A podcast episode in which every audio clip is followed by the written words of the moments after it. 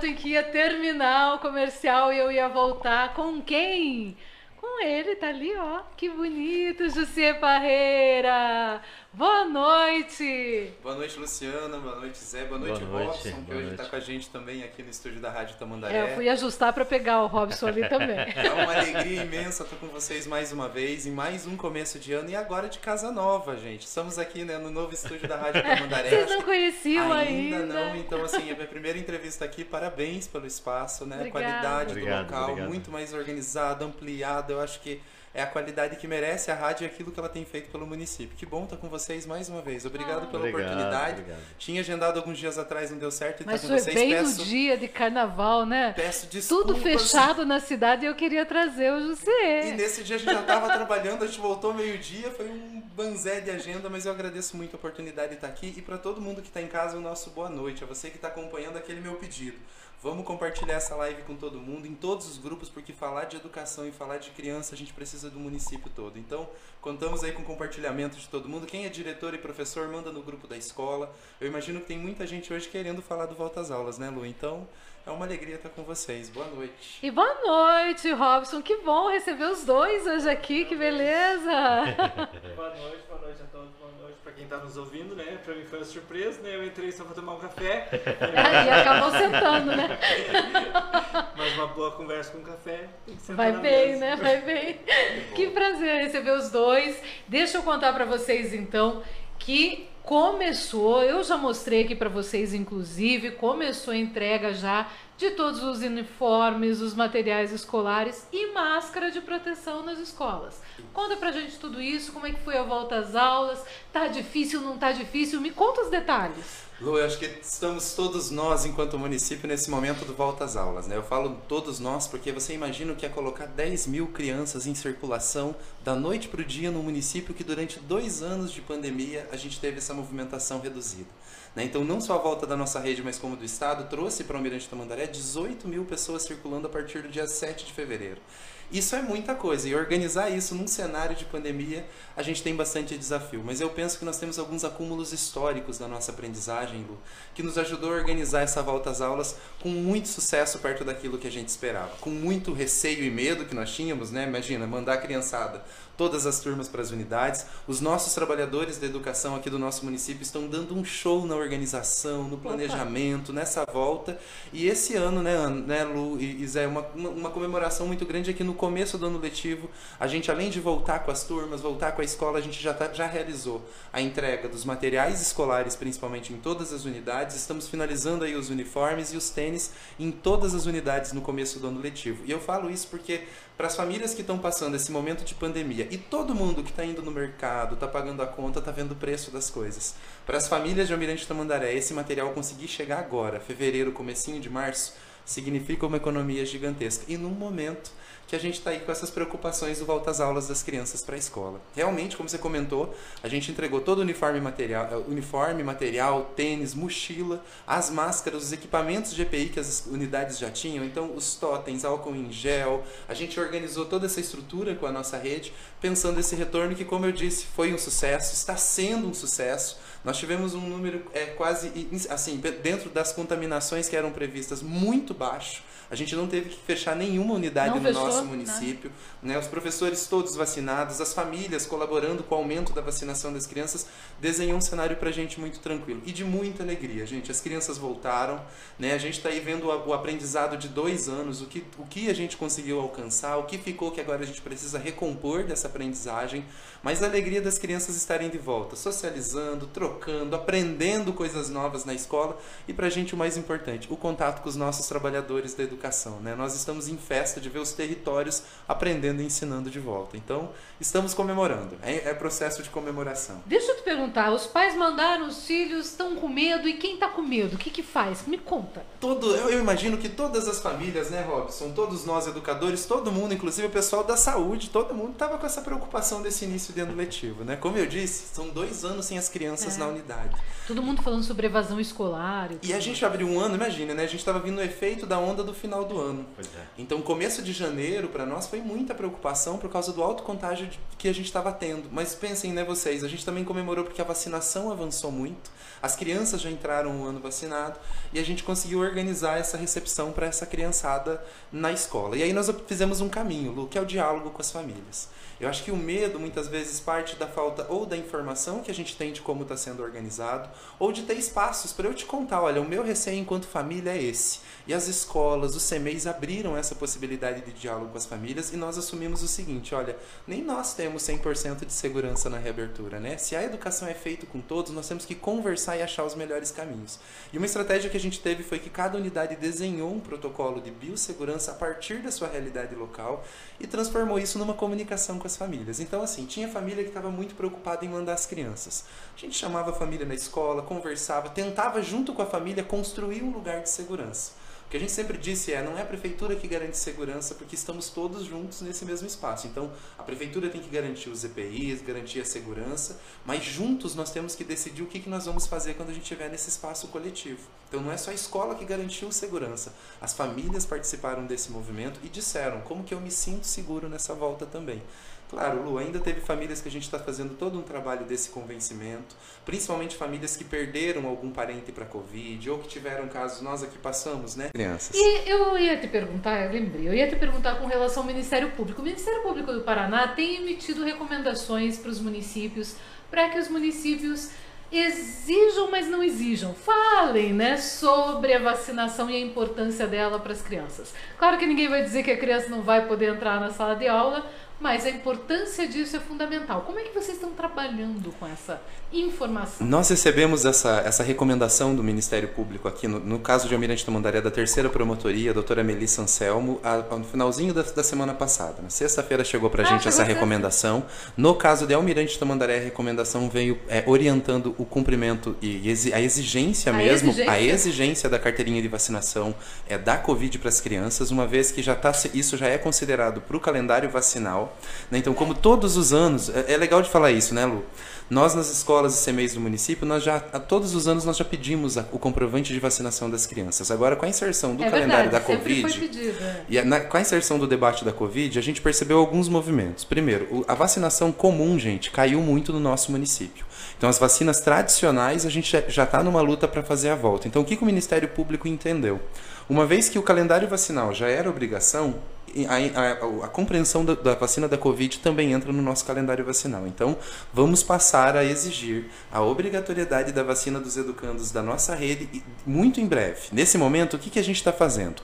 Mobilizando a comunidade, indo no convencimento, antes de fazer qualquer coisa, de impedir a criança a vir, a gente precisa entender, a gente que trabalha com educação, qual é a compreensão da família para não vacinação. Pois é. Né? Eu não estou dizendo que a família está errada. a gente já está no momento de evasão e tudo mais, se você de repente, de um momento para o outro, outro. Aí eu, eu e, e muitas famílias vão decidir por não encaminhar essa criança e vão querer assumir a consequência. Uma vez que a gente está tendo muita informação desencontrada sobre a vacinação das fake crianças, news ainda, a gente está tendo muita fake news circulando nos grupos, nos grupos das nossas instituições religiosas, da comunidade, do bairro, enfim, ainda lidamos com isso. O que, que a gente entendeu? O nosso primeiro movimento, então, vai ser de mobilização e convencimento. Então, essa semana ainda a gente entra com uma força-tarefa nas ruas, falando da importância da vacinação das crianças e de toda todas as vacinas, né? Vai ser tanto Covid, mas famílias, nós precisamos vacinar as crianças de todas as vacinas. E depois desse tempo de convencimento, da gente fazendo um levantamento, primeiro, daí, no segundo momento vai ser uma chamada individual da família para um diálogo na unidade se do, após o diálogo, se após uma campanha de convencimento, após uma mobilização da rede, a família decidir não vacinar a criança, ainda assim nós vamos colocar à disposição da família a rede integrada de direitos inteiras que a gente tem. Antes de mandar para o conselho tutelar, uma rede de atores com saúde, assistente social, conselho tutelar, vai entrar no sentido de se colocar à disposição da família e perguntar o que, que nós podemos ajudar para convencimento da vacina. Aí sim, gente, fazendo esse convencimento, esse diálogo ampliado, colocando à disposição o serviço, Daí talvez nesse momento a gente vai tentar entender a situação de segurança dessa criança. Mas é importante trazer para né, Lu, é, não tem nenhum histórico de que vacina, a vacina que está sendo aplicada nas crianças gera essas notícias que estão vindo. Então não tem relação da vacina com morte de criança, com adoecimento, com a trombose das crianças, como foi espalhado aí essa semana fake news aqui em Almirante. Jesus, né? É que a criança ela teve que amputar o braço por causa da vacina. Gente, não procede essas informações. Gente, é mentira, gente, por favor. Essas vacinas estão sendo aplicadas em vários países países do mundo já há muito tempo e não tiveram nenhuma das contraindicações que estão vindo. Na nossa escola, nós começamos esse movimento que sim, vacina é obrigatória. A questão é como que a gente vai lidar com essa obrigação. A gente entende que não é pela força, tem que ser pela tomada de consciência. Eu não quero que a família vá vacinar a criança porque está brava, porque ela foi obrigada. A gente quer muito que a família vá vacinar compreendendo a importância dessa vacina. Porque daí todos os anos a família que compreendeu, ela vai cumprir o, o calendário vacinal. Eu penso que quando a gente fala de vacina ainda é uma coisa muito recente no Brasil, né? A gente tem Pelo um calendário. essa da Covid. É, a da né? Covid, então, ela é muito mais recente do que as outras, né? A É. gente tem um calendário vacinal. Mas é importante trazer que não seria aplicado e nem o Ministério Público do Paraná colocaria essa orientação aos municípios se não tivesse certeza do que está colocando para a saúde das nossas crianças. E mais, as crianças correm muito mais riscos sem vacina do que as crianças que estão vacinadas. Nós ainda temos crianças se contaminando com Covid no Brasil. E a comprovação que a gente tem é que estão sendo internadas as crianças de 5 a 10 que não, Não tomaram vacina. Então a criança sem vacina ela corre muito mais risco do que a criança que está vacinada na nossa unidade e já estamos indo algumas aí em breve para a segunda dose, né? Então também falo isso. Tomou a primeira dose? Não é só a primeira. Precisa tomar a segunda dose se tiver de reforço para infância e para de reforço, mas todo mundo precisa vacinar. E essa é uma chamada para quem tem filho e para quem vive em comunidade. Se você é pastor, é padre, pai de santo da tua igreja, na tua família, no almoço de domingo, viu uma criança correndo, pergunta: tomou a vacina? Todos nós podemos e devemos convencer as, as pessoas a tomarem vacina. É, Robson. Eu, eu acho que essa é uma pauta bastante delicada, né? Porque ela vem sendo trazida e quando fala-se da vacina traz outros aspectos da nossa dimensão enquanto ser humano, né? Falando da nossa religiosidade, falando da nossa, das nossas crenças, falando da, das informações que nos chegam, mas a gente precisa entender que a saúde da criança, a saúde dessa família precisa ser entendida como prioridade e isso faz com que nós, enquanto poder público nesse momento, temos que reivindicar alguns espaços. Justi agora é presidente do CMDCA, né, da última eleição, a última reunião foi eleito.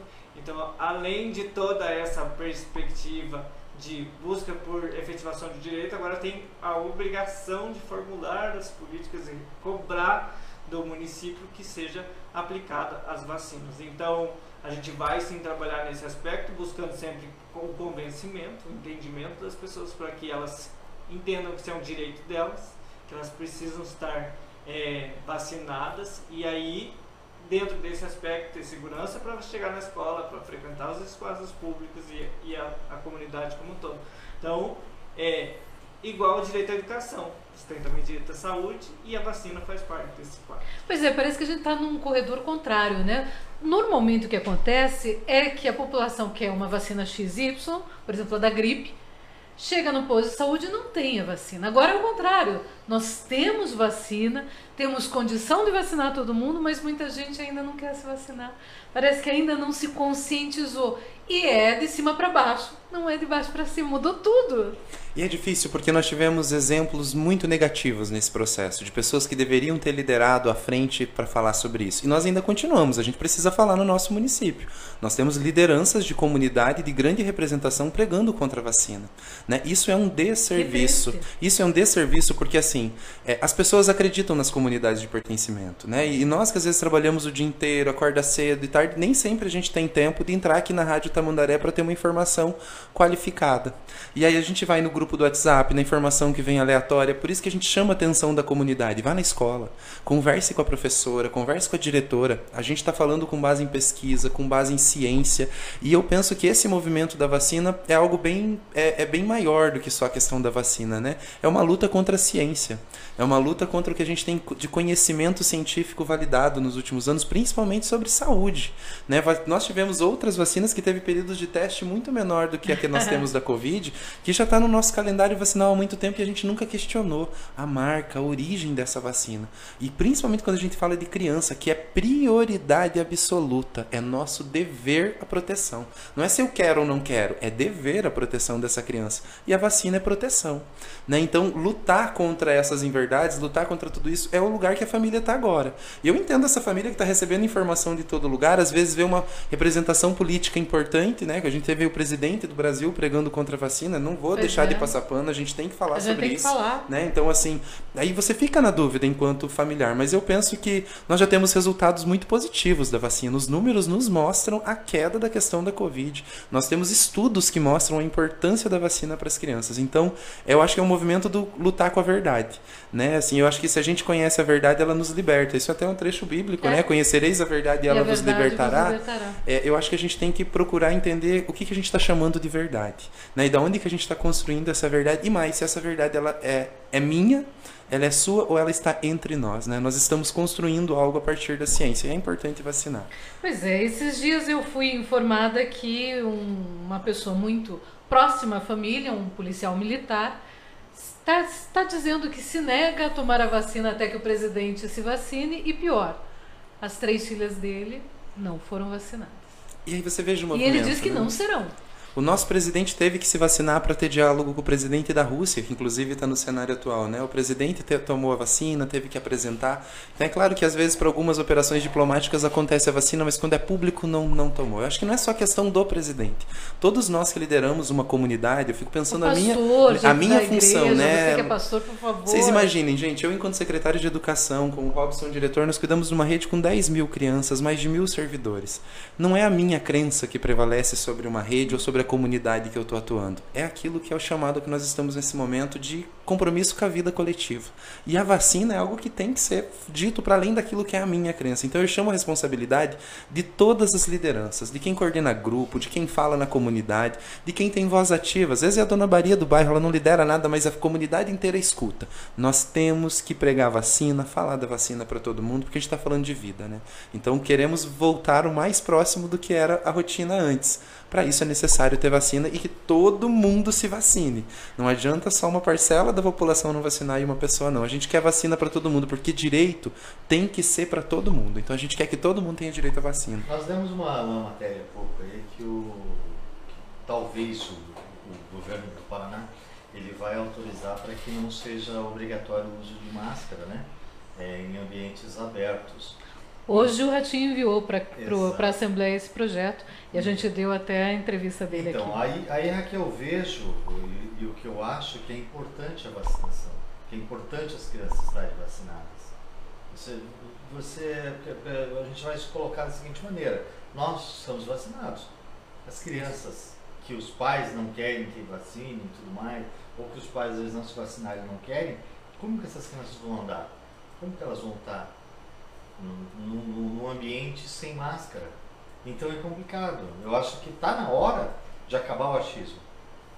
Já passou da hora de acabar o achismo. né? O presidente fala, não, o presidente não, nem fala nada direito. É, eu acho que tem que chegar naquele ponto assim de ver, pô, já morreu mais de 650 mil pessoas no nosso país, gente. Né? Precisa morrer mais uma criança para outra, não, tem que vacinar. Eu, eu, eu vejo dessa forma. E, e Zé, eu acho que você fala uma coisa que é muito importante, né? A gente está falando da vida coletiva. A gente às vezes acha assim, ah, é o meu filho, é a minha casa, a gente faz o que a gente quer. Ninguém vive sozinho, ninguém vive numa ilha. E pai e mãe que não quer vacinar, eu te conto, uma hora você não vai estar aqui. Teu filho, a gente, a gente vai morrer, né? já tô, o papai vai morrer, a mamãe, vai- todo mundo vai não estar aqui. Os nossos filhos vivem em comunidade, nós vivemos em comunidade. E a ação da minha vida tem impacto na vida dos outros. O caso da vacina é esse. Talvez em casa, eu sei que a nossa família não vai vacinar e aqui dentro a gente tem todos os cuidados. Mas talvez na casa do coleguinha não tenha todo esse cuidado. E a crianças que não, que a família não é vacinada, ela pode incorrer em talvez contaminar outras pessoas da sala de aula. A avó do outro que pode ter alguma comorbidade, a família do colega que também pode ter algum parente que está em situação de risco. Então às vezes eu tenho segurança para o meu filho e eu confio quando uma família me diz isso. Não, aqui na minha casa eu tenho segurança, eu não vou vacinar. Claro que a gente confia, mas não é só, não diz respeito só ao seu filho. É a casa do vizinho, é a criança que divide espaço na mesma escola, que está na quadra, que está na hora do intervalo, que está lá no CEMEI. Essas crianças, o vírus vai correr entre todos nós. Então, uma criança que não está vacinada, ela pode inclusive levar para essa casa dessa família não vacinada o vírus que venha de fora. Então, vacinar é importante para todo mundo, né, Zé? Eu acho que a gente está nesse momento mesmo, e aí eu acho que, que essa, essa resolução até do governo vem muito já no encontro do que o Ministério Público tem nos trazido, que era a pergunta. Como o Ministério Público tem exigido a questão vacinal, talvez isso nos garanta um cenário de segurança para tirar as máscaras. Nós discutimos, né, Robson, foi ontem sobre isso, porque para o fundamental, ou seja, para o primeiro ou quinto ano, nós temos uma tranquilidade porque a vacina já chegou para as crianças acima de 5 anos. Então, se todas as crianças estiverem vacinadas na sala, o professor já está vacinado, tira a máscara, é mais tranquilo. Né? Nós ficamos mais sossegados. Por isso que nós vamos pegar firme na vacina agora. Mas ainda nós temos uma grande preocupação com as crianças de 0 a 5 né, que não tomaram a vacina nesse momento, que nós sabemos que muitas não estão de máscara, inclusive é. de 0 a 3 é mais difícil mas que a gente tem contaminação de criança de 4 e 5 em alguns pontos. Então a gente olha para isso ainda com muito cuidado a questão da máscara. Essa semana os prefeitos da metropolitana participaram de uma reunião, o prefeito nosso mesmo de Brasília liderou essa reunião dos prefeitos, que a decisão é que o estado tomando essa posição, os prefeitos da metropolitana vão se reunir para avaliar os indicadores para saber o que vai ser pensado para cada ah, então município. Então isso não significa que vão liberar também é, já. a ideia é seguir junto com o governo, tanto que os prefeitos estão em diálogo com a Casa Civil, isso, muito. A gente está trabalhando muito articulado lado, né, o nosso prefeito Gerson é, lidera os prefeitos pela Comesp na região metropolitana, está muito alinhado com Beto Preto e com o que é o nosso secretário de Saúde de Estado com, e com o governador. Então a ideia é a gente seguir junto com o governo. Só que a gente tem entendido que ao governo, para sancionar isso, a escuta com os prefeitos da metropolitana vai ser necessário e isso o governo já se prontificou a fazer. Então, provavelmente em breve essa mudança vai ser muito acordada de acordo com esses indicadores, porque a gente ainda está esperando para ver que ressaca do carnaval que de fato a gente vai ter, né? Mas a gente está vendo que essa semana foi muito mais tranquila do que foi no final do ano. Aumento de vacinação, gente. Olha a vacina aí de novo, né? É. E acho que vale a, a, pena ressaltar, né, que agora foi estendido o horário de vacinação, não sei exatamente o dia. Amanhã, Amanhã até as 8 horas, da, noite. da noite. Aproveitem aí. Então. Aproveitem então para levar, para tomar a segunda dose, para levar para tomar a primeira dose. Ali na unidade de saúde Cachoeiro. Olha lá, então. Do ladinho do terminal. Tinha essa informação, pertinho do terminal ali, podem levar as crianças, podem também aqueles que precisam ainda tomar essa dose de reforço.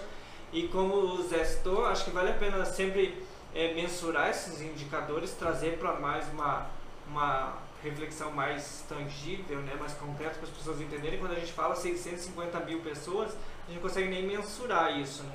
Mas é muita gente, são é, cinco vezes a população de Almirante Tamandaré. Exatamente. Então foram cinco Almirantes Tamandaré que sumiram do nosso país em quantidade de Infelizmente, população. Infelizmente, gente, olha o absurdo. E muitas delas não tiveram a oportunidade de tomar a vacina, né?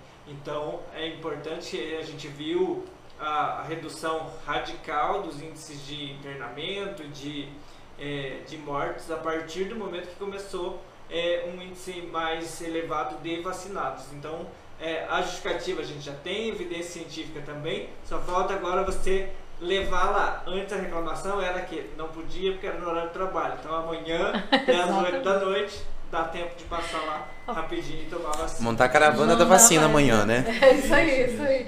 Gente, eu já vou fazer mais perguntas, principalmente com relação à didática, o que, que vem pela frente, como é que tá a educação em geral em Almirante Tamandaré. Eu só quero registrar aqui algumas participações que já estão chegando. A Vilcélia, um beijo para ela, da APMI, ela tá mandando aqui um WhatsApp, ela mandou no meu particular. Ela diz assim: Oi, queria dar meu abraço a vocês desse excelente trabalho é, e mandar também palmas para o Jussier, que faz um bom trabalho, diz ela.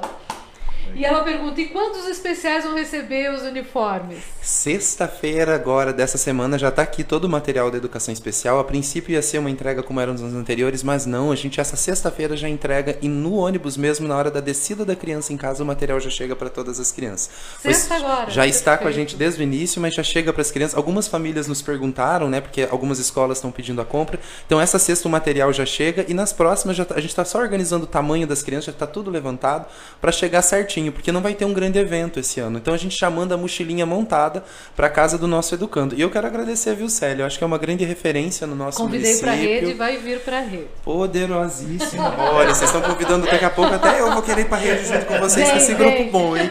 Mas a Vilcélia pra gente é sempre uma grande apoiadora e, e uma, uma das pessoas que tem lutado muito pelo direito à educação dos idosos, né? Que sempre os idosos Trabalho podem aprender. Bonito, é. ela, ela agora se afastou né, do trabalho da, da PMI, está em outros projetos, mas ela continua firme com a gente gente na educação. Que então bom. eu quero agradecer muito a Vilcélia pelo apoio e a gente está sempre em contato. Eu que agradeço, acho que a gente fica lisonjeado, né? De receber é o elogio de alguém que tem uma representação significativa para o nosso município. Obrigado, Vilcélia. E ela diz ainda, José, excelente profissional, preparado, manda beijos, diz abração a todos e você, Luciana, que é show. Você é show, te amo. Uma fofa. Linda, meu Célia. É, Tem um monte esqueceu de de gente mim. participando. Ah, para. Não, ele sempre faz isso. Faberson Mello diz o seguinte: boa noite a todos. Jussier, parabéns pelo bom trabalho realizado no município. Obrigado. A Marilza Santos diz boa noite. Estamos juntos ligadinhos com vocês. Beijo pra Marilza e toda a família. Sei que vocês sempre escutam em qualquer rede social, é- é vocês mãe estão lá. do- É a mãe do Agnés.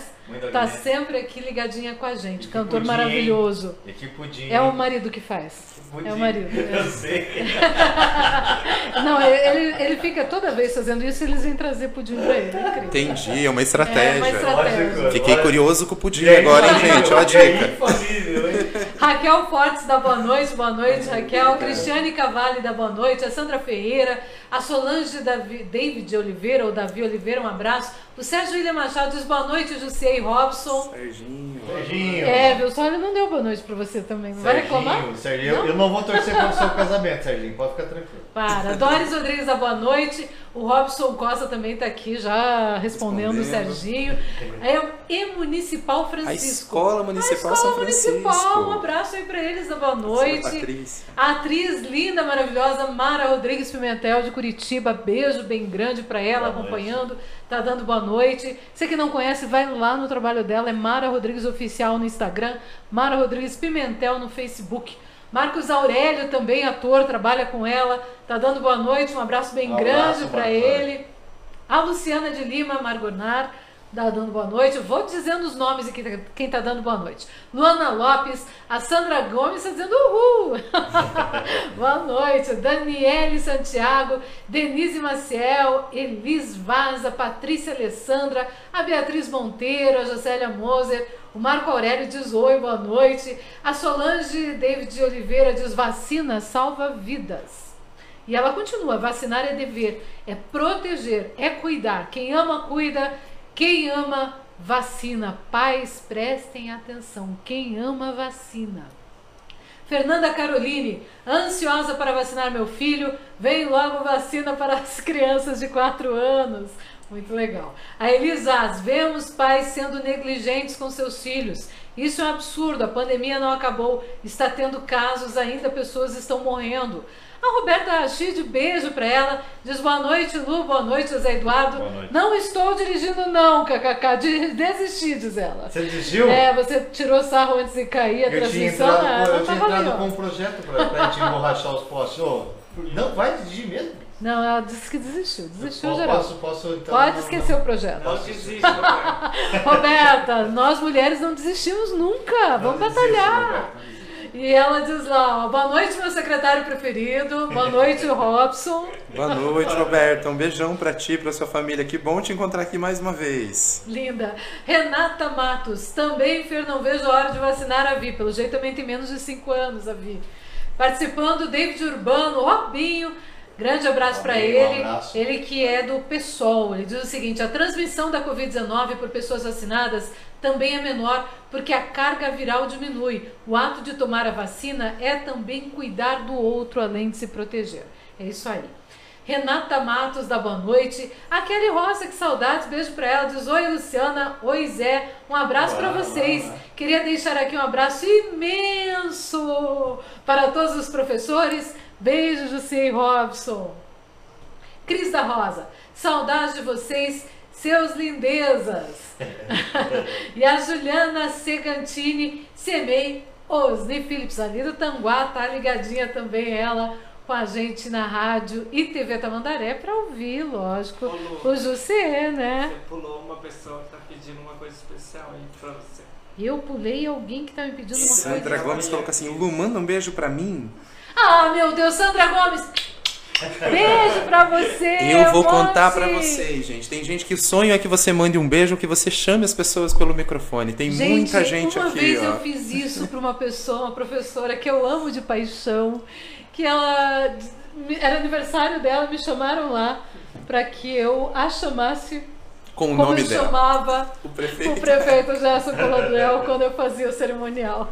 Linda, maravilhosa. Se ela estiver ouvindo, milhões de beijos para ela. Quero mandar um abraço também para quem está participando pelo WhatsApp, que caiu minha conexão pelo WhatsApp, mas eu vi que tinha bastante participação. Já vou ligar aqui o WhatsApp da meus, rádio. então, aqui. Por Tem favor. um pessoal aqui que entrou. José e. Tá, não, eu falei, tá, tá aqui, tá aqui. Ó, o Alessandro de Lara, só que eu falei com quem de Brasília olhava. Alessandro, olha, eu quero Alessandro. mostrar e deixar bem clara a minha indignação de ver a foto no seu story com o presidente da República, É isso tá? aí, você minha indignação. um abraço aí pra você. Não, eu tinha que brincar porque senão não sou eu. Um abraço pro, pro José lá de Maringá, meu amigo, meu, meu irmão, parceiraço. O pastor Ezequiel também, que tá aqui, tá ligadinho com a gente. Um abraço aí. O Rafael da banda Affinity. Um abraço a ele. O Rodrigão, que o defeito dele é ser atleticano, mas é meu amigo. Isso não é defeito, isso é Tá. qualidade. Um abraço pro Wagner, um abraço pro Wagner, um abraço pro William, também o grande William, um abraço pro ex-prefeito Wilson Goins. Um abraço Luiz. ele. Um abraço pro Robinho lá de Balsa Nova. Um abraço, você conhece algum Ciro? Ciro? Novaes? Ciro Novaes. Beijo pro meu pai querido. Um abraço. Lá de um Londrina. abraço, Um abraço. Um abraço pro Coronel Budal, um grande abraço, Coronel Budal. O Tonhão, Tonhão também tá ligadinho. Um abraço pro Tonhão da Saúde. O Walter, Walter Colombo, um abraço, Walter Colombo. É isso aí. É, eu tenho aqui outras pessoas participando. Deixa eu puxar as participações pelo WhatsApp. Já está aparecendo na minha Um tela. abraço pro Odair também, um grande abraço, Odair. Acabou de entrar aqui. Professora Bruna Pirini, do Lourenço Ângelo Busato. Boa noite, parabéns ao Judicier e ao Robson pelo trabalho em nossas comunidades. A Nilcélia achou aqui também o telefone da rádio, mandando um abraço para o Jussier também pelo belo trabalho. A pergunta que ela tinha feito lá no particular, eu já tinha feito aqui para vocês. Já já eu venho com mais perguntas do WhatsApp, só deixando carregar.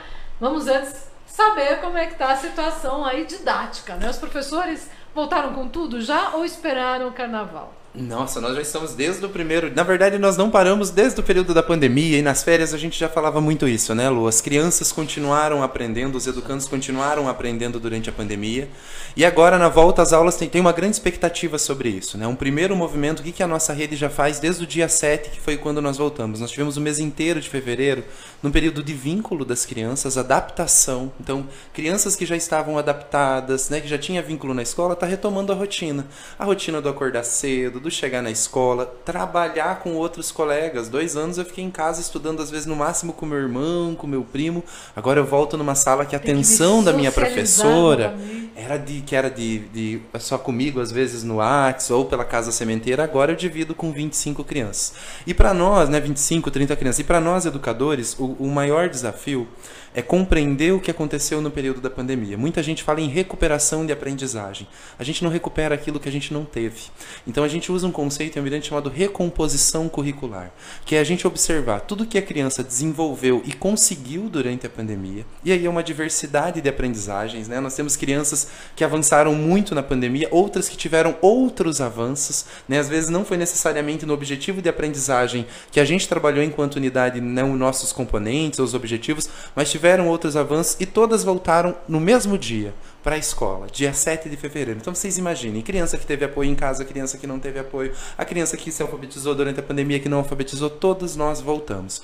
Um primeiro movimento que a rede fez foi essa diagnóstica. Então, pós-vínculo, pós-mediação, Após a gente reorganizar a escola e para muitos apresentar a primeira vez, imaginem, o educando que está no nosso terceiro ano, se ele não fez educação infantil, ele teve um mês e pouco de aula lá em 2020 e agora ele vem para a escola de verdade pela primeira vez, né, nessa rotina. Então, realizamos uma diagnóstica. O mês inteiro de janeiro, a Secretaria de Educação coordenou com os professores e com os nossos coordenadores pedagógicos uma diagnóstica para a gente descobrir em que, em, em que momento estão essas crianças. O que, que elas avançaram, o que, que elas estão no nível inicial, o que, que consolidou durante esse tempo.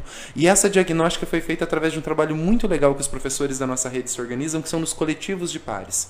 Nós temos mais de 43 coletivos de pares na nossa rede, que já chegamos aos 50, né, Robson? Essa semana, 50, 50. A Kelly a Kelly está conosco aqui. Os professores da mesma turma e do mesmo território trabalham num coletivo. Então eu sou professor do primeiro ano de uma escola, você é do outro, o Zé é do outro, o Robson do outro. Nós nos encontramos uma vez por mês. A gente desenhou junto a nossa diagnóstica, cada um voltou para sua unidade, aplicou essa diagnóstica. E essa semana nós estamos com o encontro desses professores para dizer: "Eita, ó, a minha turma está nesse perfil, a tua turma está em qual perfil. Então, juntos nós estamos desenhando as estratégias para esse ano. Então, primeiro, foi o levantamento do que a gente tinha, e nós estamos muito contentes com algumas turmas, tivemos avanços durante a pandemia.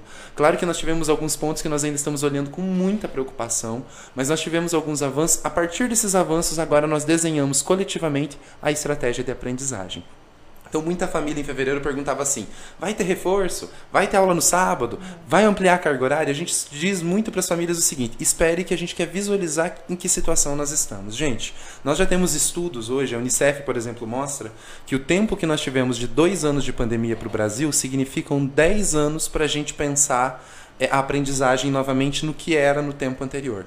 Então não tem como a escola voltar a ser como era. Não adianta a gente chegar no primeiro dia e encher o quadro de conteúdo. Muitas famílias dizem isso. Mas meu Deus, meu filho ainda não está nem no caderno. O que, que a gente está fazendo? Nós temos um processo. Primeiro é lembrar que o ano, a aprendizagem da criança não termina nesse ano. Nós consideramos ela conosco até o final do quinto ano. Então estamos olhando para este tempo de maneira integrada. Então não é que o menino que ficou dois anos em casa e voltou no terceiro, em um ano vai ter que dar conta de três. Não é assim que funciona o nosso cérebro. Por exemplo, para eu escrever, não é só eu saber que a letra A é a letra A. Vai desde o movimento de aprender preensão de mão para segurar o lápis, como coordenação motora fina, saber a relação símbolo, som, significado, para então eu entrar no que a gente chama de processo de alfabetização. Aprender é um processo. E a gente precisava saber nessa diagnóstica em que, em que nível do processo essas crianças estão. Se avançaram ou não. Se, e outra, e a diversidade. Numa mesma sala, eu tenho crianças que já, têm, já estão alfabetizadas. E na, e na mesmo primeiro ano, eu tenho criança que está num pré-silábico ainda reconhece sílabas simples. E estão todos na mesma sala. Então o que a diagnóstica nos deu? Os níveis das turmas. E a partir dos níveis que essas turmas estão, nós trabalhamos com estratégia para ela avançar nesse nível. Então na mesma turma, o professor tem diferentes níveis e ele tem diferentes estratégias para essas aprendizagens, pensando cada criança na sua individualidade. E isso porque tem uma criança numa turma que acompanhou as aulas online e tem outra que não acompanhou absolutamente pense, nada. Pense uma criança que, é alfabetiza, que a família é alfabetizada com a não alfabetizada alfabetizada. A gente sempre comenta Sim. isso, né? Hoje nós temos educação universalizada. 20 anos atrás no nosso país, há menos de 20 anos, né? Foi na década de 90 que a gente colocou todas as crianças para dentro da escola. Muitas famílias não tiveram acesso. Então tem família que nesse processo não foi alfabetizada. A criança de 4 anos que tem os pais alfabetizados, ela, ela fala 4 mil palavras a mais do que a criança que não foi, que os pais não são alfabetizados. Então você imagina isso quando chegou na escola. Da família que tinha às vezes um adulto que conseguia acompanhar, daquela família família que os pais trabalhavam, pai e mãe na saúde. Ninguém conseguia. Chegaram todos na mesma sala. Não tem como eu dizer que essa criança que não teve acompanhamento, que ela não vai passar de ano porque antes desse ano não teve um apoio. Isso é uma violência com uma criança que já não teve um suporte. Então nós trabalhamos essa perspectiva dos níveis. Né? Na mesma sala de primeiro ano eu tenho diferentes níveis e a professora pensa o mesmo objetivo de aprendizagem com diferentes estratégias. Então nós vamos trabalhar a mesmo direito de aprendizagem, mas a turma que já consegue escrever, nós vamos trabalhar na escrita, nós vamos trabalhar na leitura do texto, nós vamos trabalhar, enfim, nesse conhecimento mais consolidado. Enquanto isso, na mesma turma tem, eu estou no nível inicial. E aí essa professora pensa essa estratégia como eu comentei, né, pensar em uma estratégia para esse professor é muito diferente. Nunca as turmas foram iguais. A gente precisa dizer isso. Antes da pandemia já não existia isso, mas a pandemia deixou isso muito mais claro. Então, às vezes a gente olha assim: ah, o meu filho já está muito avançado e a escola não vai, não vai dar conta porque os meninos estão muito atrasados. Não, família, tem um planejamento pensado para o seu filho. Os professores estão trabalhando e se especializando nisso nos coletivos de pares. E aí os coletivos é muito legal, porque eu, professor, que sempre trabalhei numa ideia de turma homogênea, consigo trocar com os meus pares estratégias. Olha, gente, estou tentando com esses educandos essa prática. O que, que você está fazendo lá, Zé? Olha, na minha turma eu fiz isso e deu certo. Então, essa troca está gerando uma equidade na rede. Como eu tenho professor que entrou agora na rede, eu tenho professora alfabetizadora de 25 anos, essa professora que está há 25 anos está ajudando essa que está chegando agora. E juntos a gente está conseguindo construir um plano de estratégia de aprendizagem. Agora, isso é legal de dizer para as famílias. As nossas escolas têm um plano de atendimento individualizado, um pai para cada criança. Cada criança nossa ganha um pai, que é o planejamento do professor para o desenvolvimento daquela criança. Então, assim, às vezes a gente olha o, o priminho que está numa escola e já alcançou tal coisa, o meu filho está no quarto ano e não alcançou. São processos. Não quer dizer que o teu filho não sabe. Talvez o processo que ele está ainda precise consolidar outras coisas antes do primo, mas todos vão chegar lá, cada um no seu ritmo, cada um no seu processo, mas de maneira organizada. Eu acho importante falar isso, porque as famílias chegam pra gente às vezes esperam que a gente encham as crianças de conteúdo, matéria, caderno cheio. Caderno cheio não quer dizer aprendizagem. Conteúdo não quer dizer aprendizagem. O objetivo de aprendizagem é ser trabalhado a partir do que a criança consegue. E a gente levar isso a sério, ah, isso é muito importante. Então, eu acho que nós temos que dar os parabéns para os professores de Almirante Tamandaré, né? É uma das redes pioneiras do estado do Paraná a desenhar esse modelo do acompanhamento por níveis das turmas, que já é um aprendizado lá de 2018, 2019, que agora vira uma política de rede. E isso é desde o berçário, na educação infantil, até os educandos de jovens e adultos da EJA.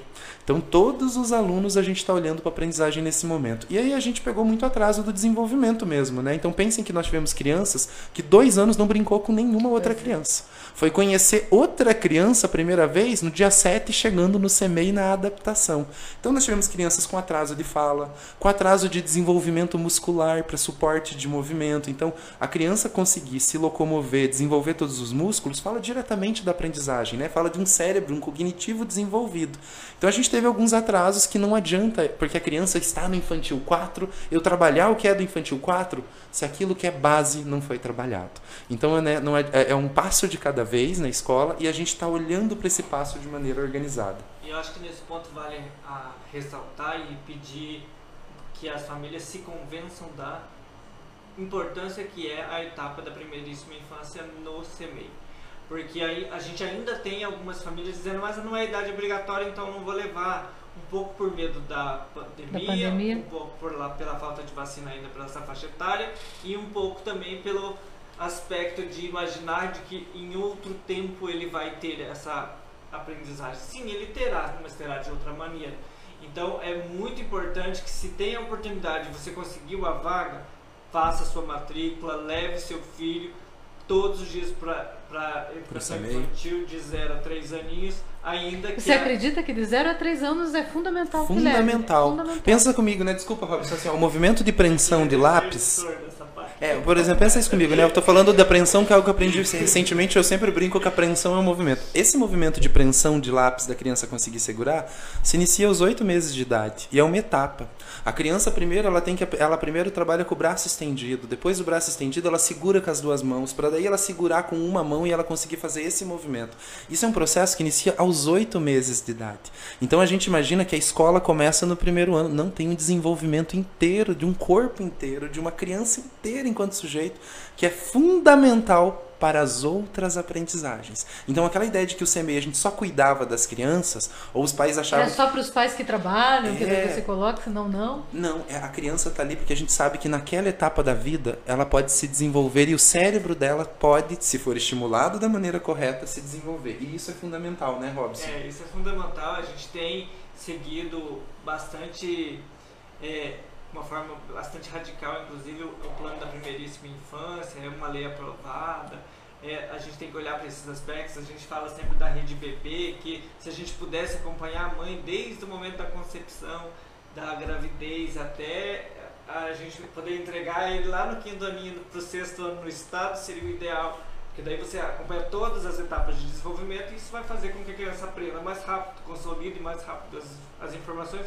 Porque antes de desenvolver o cognitivo, o abstrato, tem toda uma cadeia de janelas de oportunidade que a gente precisa é, estar sempre estimulando para que ele chegue aonde ele precisa chegar. Então a primeiríssima infância é muito importante. Eu preciso que as famílias se convençam disso. É um espaço agradável, um espaço é, para que a criança, a criança se- seja estimulada o tempo todo. Alimentação saudável, as professoras preparadas, todas com é, curso superior, muitas com pós-graduação, todas olhando para esse aspecto do desenvolvimento e isso vai trazer só muito sucesso para essa criança. Ela vai ser um adulto mais saudável, vai ser um adulto mais é, com a sua capacidade mais desenvolvida possível a partir desde o primeiro momento que ela é estimulada lá, ainda durante a gravidez. A gente defende essa pauta da primeiríssima infância porque a gente Ah, muito pensa essa ideia de que a criança ela não é ninguém, ela vai ser depois que ela for adulta. Né? Tanto que a palavra aluno vem de aluminos, sem luz. Né? Como se chegasse uma folha em branco na escola e a gente ensinasse tudo. Não é verdade. Os três primeiros anos da nossa vida é o maior momento de desenvolvimento cerebral que nós temos. Nós temos condições de fazer sinapses até os três anos de idade que nunca mais na vida a gente vai ter. E no Brasil, o que, que a gente fazia antes? Começava a investir na criança somente depois dos sete anos, que foi um avanço a idade obrigatória dos sete. Mas hoje nós temos estudos que mostram que de 0 a 3 é fundamental para o sucesso inteiro da vida dessa criança. Então imagine que uma criança, quando ela recebe um toque, por exemplo, de seis meses, e ela recebe uma massagem estimulante, que é o que às vezes a gente vai chegar no CMEI, vai ver a professora fazendo massagem nas crianças da educação infantil. É porque a criança ela tem a percepção de até oito vezes mais esse toque, é uma chuva de sinapses, ou seja, conexões neurais que são feitas nessa etapa da vida que vai ser fundamental até o último dia. Eu vou estar com 80 anos, a conexão de, três, de seis meses, se for bem feita, vai estar comigo. Então tem um período que a gente chama de janela de oportunidade da vida, que é de 0 a 3 anos. Que, ou seja, cuidar melhor do bebê, cuidar melhor da gestante, cuidar do começo da vida, gente, é garantir outro cenário. Então, assim, como disse o Robson, para eu ter a condição de compreender que 20 é uma noção em quantidade simbólica, eu te falo 20 e você já imagina um, um número é o número 2 e o 0. Mas isso representa uma noção de quantidade, 20 unidades de algo.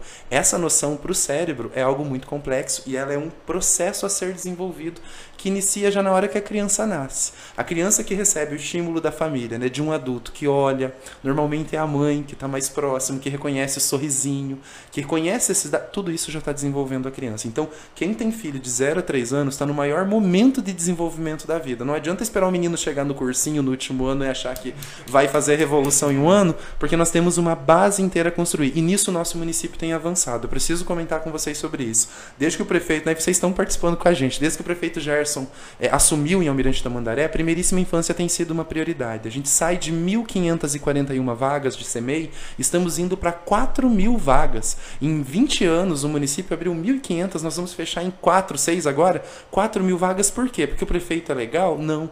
Porque a gente entendeu que se a gente quer mudar o final da história, a gente precisa mudar o começo dessa história. Então precisa investir na educação infantil. A etapa mais importante da vida é, é, é essa, da nossa vida toda, é essa da educação infantil. Ah, mas Josia, meu filho não fez creche, então agora lascou. Não se preocupe. É por isso que na escola a gente faz essa diagnóstica. Né? A gente descobre criança eu que às vezes. Desculpa. a gente, bem, eu não fiz educação infantil, não tenho essa competência, essa habilidade. Né? É claro, o cérebro ele, ele tem essa neuroplasticidade, ele se remonta. É claro que vai ser muito mais difícil para essa criança fora da sua etapa do desenvolvimento ela conseguir alcançar algumas coisas.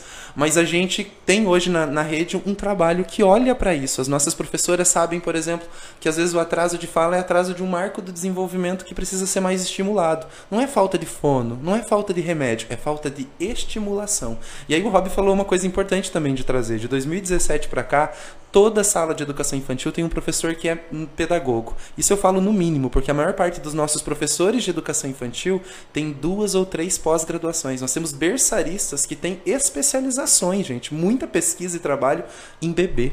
Então, assim, no cérebro do bebê, isso é legal pra caramba, porque fala de uma qualidade. A nossa rede é uma das que mais tem qualidade de educação infantil de toda a região nesta perspectiva, de um trabalho organizado. E aí, um dia que a criança não vai, teve um planejamento de um educador que não aconteceu com aquela criança. Claro, amanhã nós vamos estimular de volta, mas a gente vai perdendo. Então tem que ir para o CMEI todo dia, porque a gente pensa esse desenvolvimento que às vezes até a gente não sabe. Eu descubro muita coisa do meu desenvolvimento que eu não tive nesse processo do CMEI. Então levar a criança para o CMEI todo dia é importante e defender, gente. Trabalho com as crianças de 0 a 5 anos. Nós queremos a Almirante da Mandaré toda, assim que nasce tendo esse direito. Porque a criança que tem desenvolvimento integral bem realizado fica menos doente.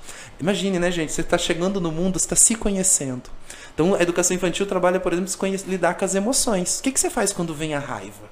Tem adulto que até hoje não sabe lidar com a raiva. Nós passamos por isso no nosso cotidiano.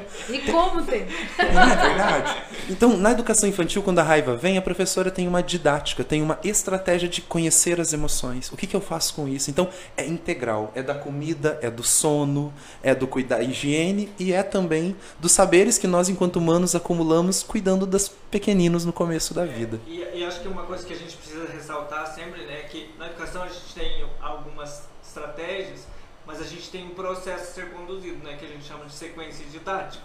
Por isso que é importante que todas as crianças estejam o tempo todo, os 200 dias letivos na escola, e sejam estimuladas também em casa.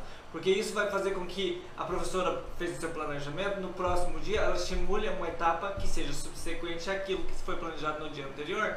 É, quando a gente brinca das experimentações e etc. Quem é que nunca viu a criança provar um doce ou, ou uma Uhum. coisa azeda pela primeira vez? Faz é aquela uma, careta, É, é uma sensação gigante, né? Pelo- primeiro pelo paladar e depois por a quantidade de sinapses e estímulos que isso se dá no cérebro. Né? É uma- a primeira vez que ela sente aquele gosto, né?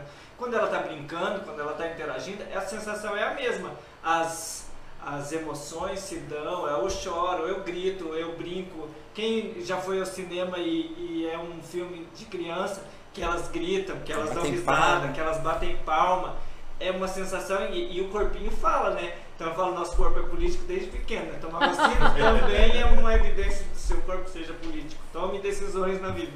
Então, olhe para essa etapa do desenvolvimento, estimulando sempre o seu filho. Quem tem filho em casa e, e tem, ah, consegue comparar quem foi para o CMEI e quem não foi, você entende a relação, a forma de argumentação, as questões que eles trazem, os estímulos que são é, provocados a partir das experimentações, isso vai trazendo no dia a dia um contexto e uma aprendizagem diferente.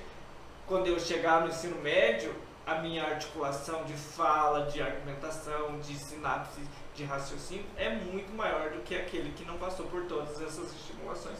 Então, levem seus filhos. E nesse sentido, pedir, falar para as famílias, nem sempre a gente tem essas informações. Então, né, conte com o apoio da, fami- da, da escola, conte com o apoio do CEMEI, principalmente, porque a gente vai dividir essa informação. Nós, nós aprendemos nos últimos 10 anos muito sobre o cérebro humano. E isso mudou a nossa prática na educação infantil. Tá, mas quando eu era criança eu só brincava na creche. Hoje é outra educação infantil. E aí, e aí é aquela velha frase, né? Às vezes a família está em casa com o bebê pequeno e, e é tudo responsabilidade dessa família. E é muito difícil educar uma criança. Gente, ser pai de um bebê, vocês sabem disso. É. Ter um bebê é muita demanda. E a gente não vai mesmo conseguir fazer isso sozinho. Mãe, se você tá aí sozinha achando que você não dá conta, é isso aí. A gente não vai dar conta Não dá. sozinhos.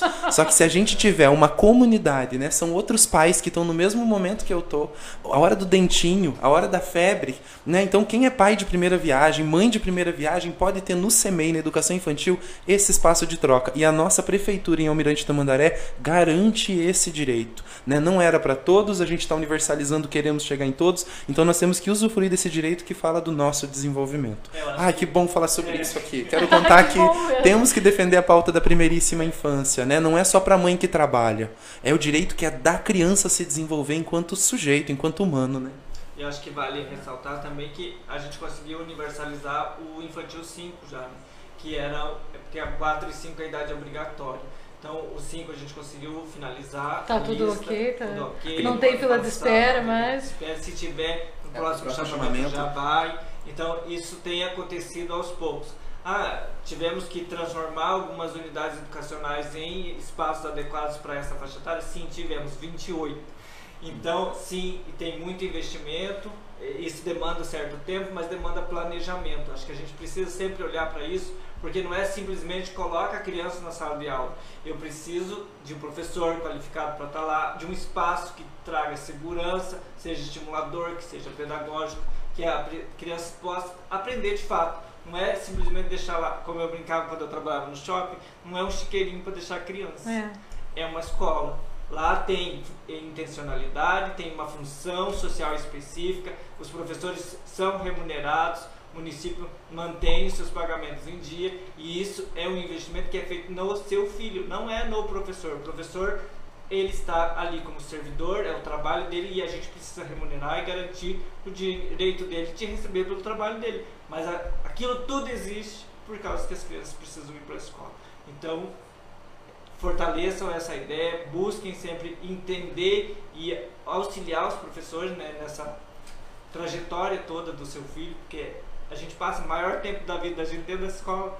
Eu não saí ainda, é bem verdade, mas se você pensar o tempo acadêmico, né, se você pensar que os meninos estão entrando com seis meses de idade e estão saindo ou não estão saindo, ele passa parte da vida dentro de uma escola. É muito importante que a gente valorize o trabalho dessas pessoas que estão lá, que sejam estimuladas a fazer um bom trabalho, sejam valorizadas não só financeiramente, mas também pelo, pela compreensão de que é aquilo tudo que é feito ali por, por esse educando. E às vezes o profissional está lá 5, 30, com 35. A nossa rede cresceu muito, vai ter essas situações e a gente está trabalhando para que seja o melhor espaço e, e o mais adequado possível.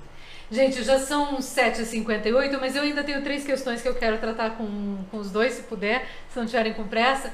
É, mas antes eu quero também registrar mais umas participações. Quero falar ainda sobre como foram as casas cementeiras, se trouxe ou não reflexo para esse início aí de atividades. Quero saber sobre o concurso que já está em voga, já está publicado. Eles vão contar para a gente também um pouquinho sobre o concurso. E mais um assunto que eu quero falar com eles também, que é essa questão da violência contra a criança nas escolas. Mas daqui a pouquinho a gente fala sobre isso. Vamos registrar aqui algumas participações fora da escola, né? Que na escola se detecta. A Bruna. Ah, para quem está na rádio ou no aplicativo, que eu esqueci de dizer o telefone, olha lá, o nosso telefone para você participar, mandar um áudio se quiser, mandar o WhatsApp, é o 41 3537 9807, 3537 9807. A professora Bruna Perini diz o seguinte: indo de encontro com a fala do Jussier, mais do que acolher a aprendizagem neste momento, precisamos acolher as angústias e as necessidades dos educandos perceber em que momento estão a trabalhar para melhorar nossa educação. Fazer bonito não é apresentar resultados imediatos, é acolher, sentir e progredir, um passo de cada vez. A criança como protagonista de seu aprendizado sem atropelar as fases. Olha este exemplo de professora da rede. É por isso que, que às vezes os pais falavam assim, mas duas semanas, Jussier, vocês ainda estão fazendo outras atividades? É porque primeiro é vínculo, é saber como que essa criança voltou, quem é essa criança. E eu aviso ao nosso município. Abrimos a escola no dia 7, dia 7, 4 horas da tarde, a rede de proteção estava estourando de casos de violência contra a criança, de abuso durante a pandemia.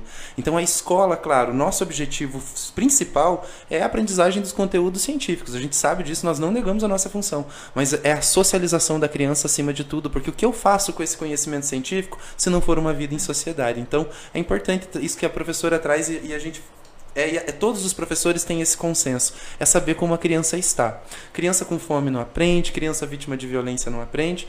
E a gente tem que pensar em que momento histórico. Teve criança que perdeu o vô, teve criança, teve família nossa que perdeu o pai e a mãe para a Covid. Então, iniciar processos de aprendizagens que são comprometidos com a vida tem que considerar essas realidades, né? A gente não parte de lugar nenhum. A gente parte de uma vida que é real dessas crianças. E é disso que a gente constrói o que a gente está chamando de aprendizagem para esse presente e no futuro.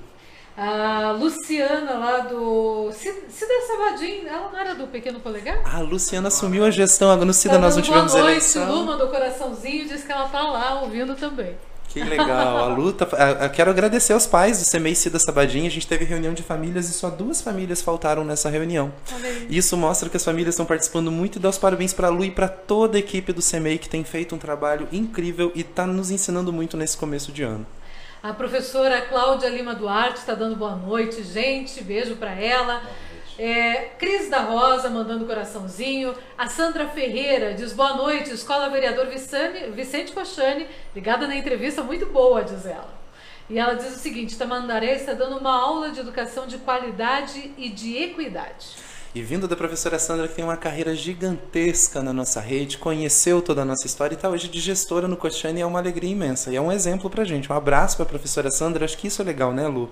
O trabalho feito com as crianças. E educar não é só a escola ou só a prefeitura. A lei diz, é família, Estado e sociedade. Então, Tamandaré inteira tá de parabéns por ser essa referência. O Júnior Bini está dando boa noite a todos, secretário de Segurança aqui do município. Boa noite para ele. A Sandra Ferreira diz um bom alicerce é fundamental.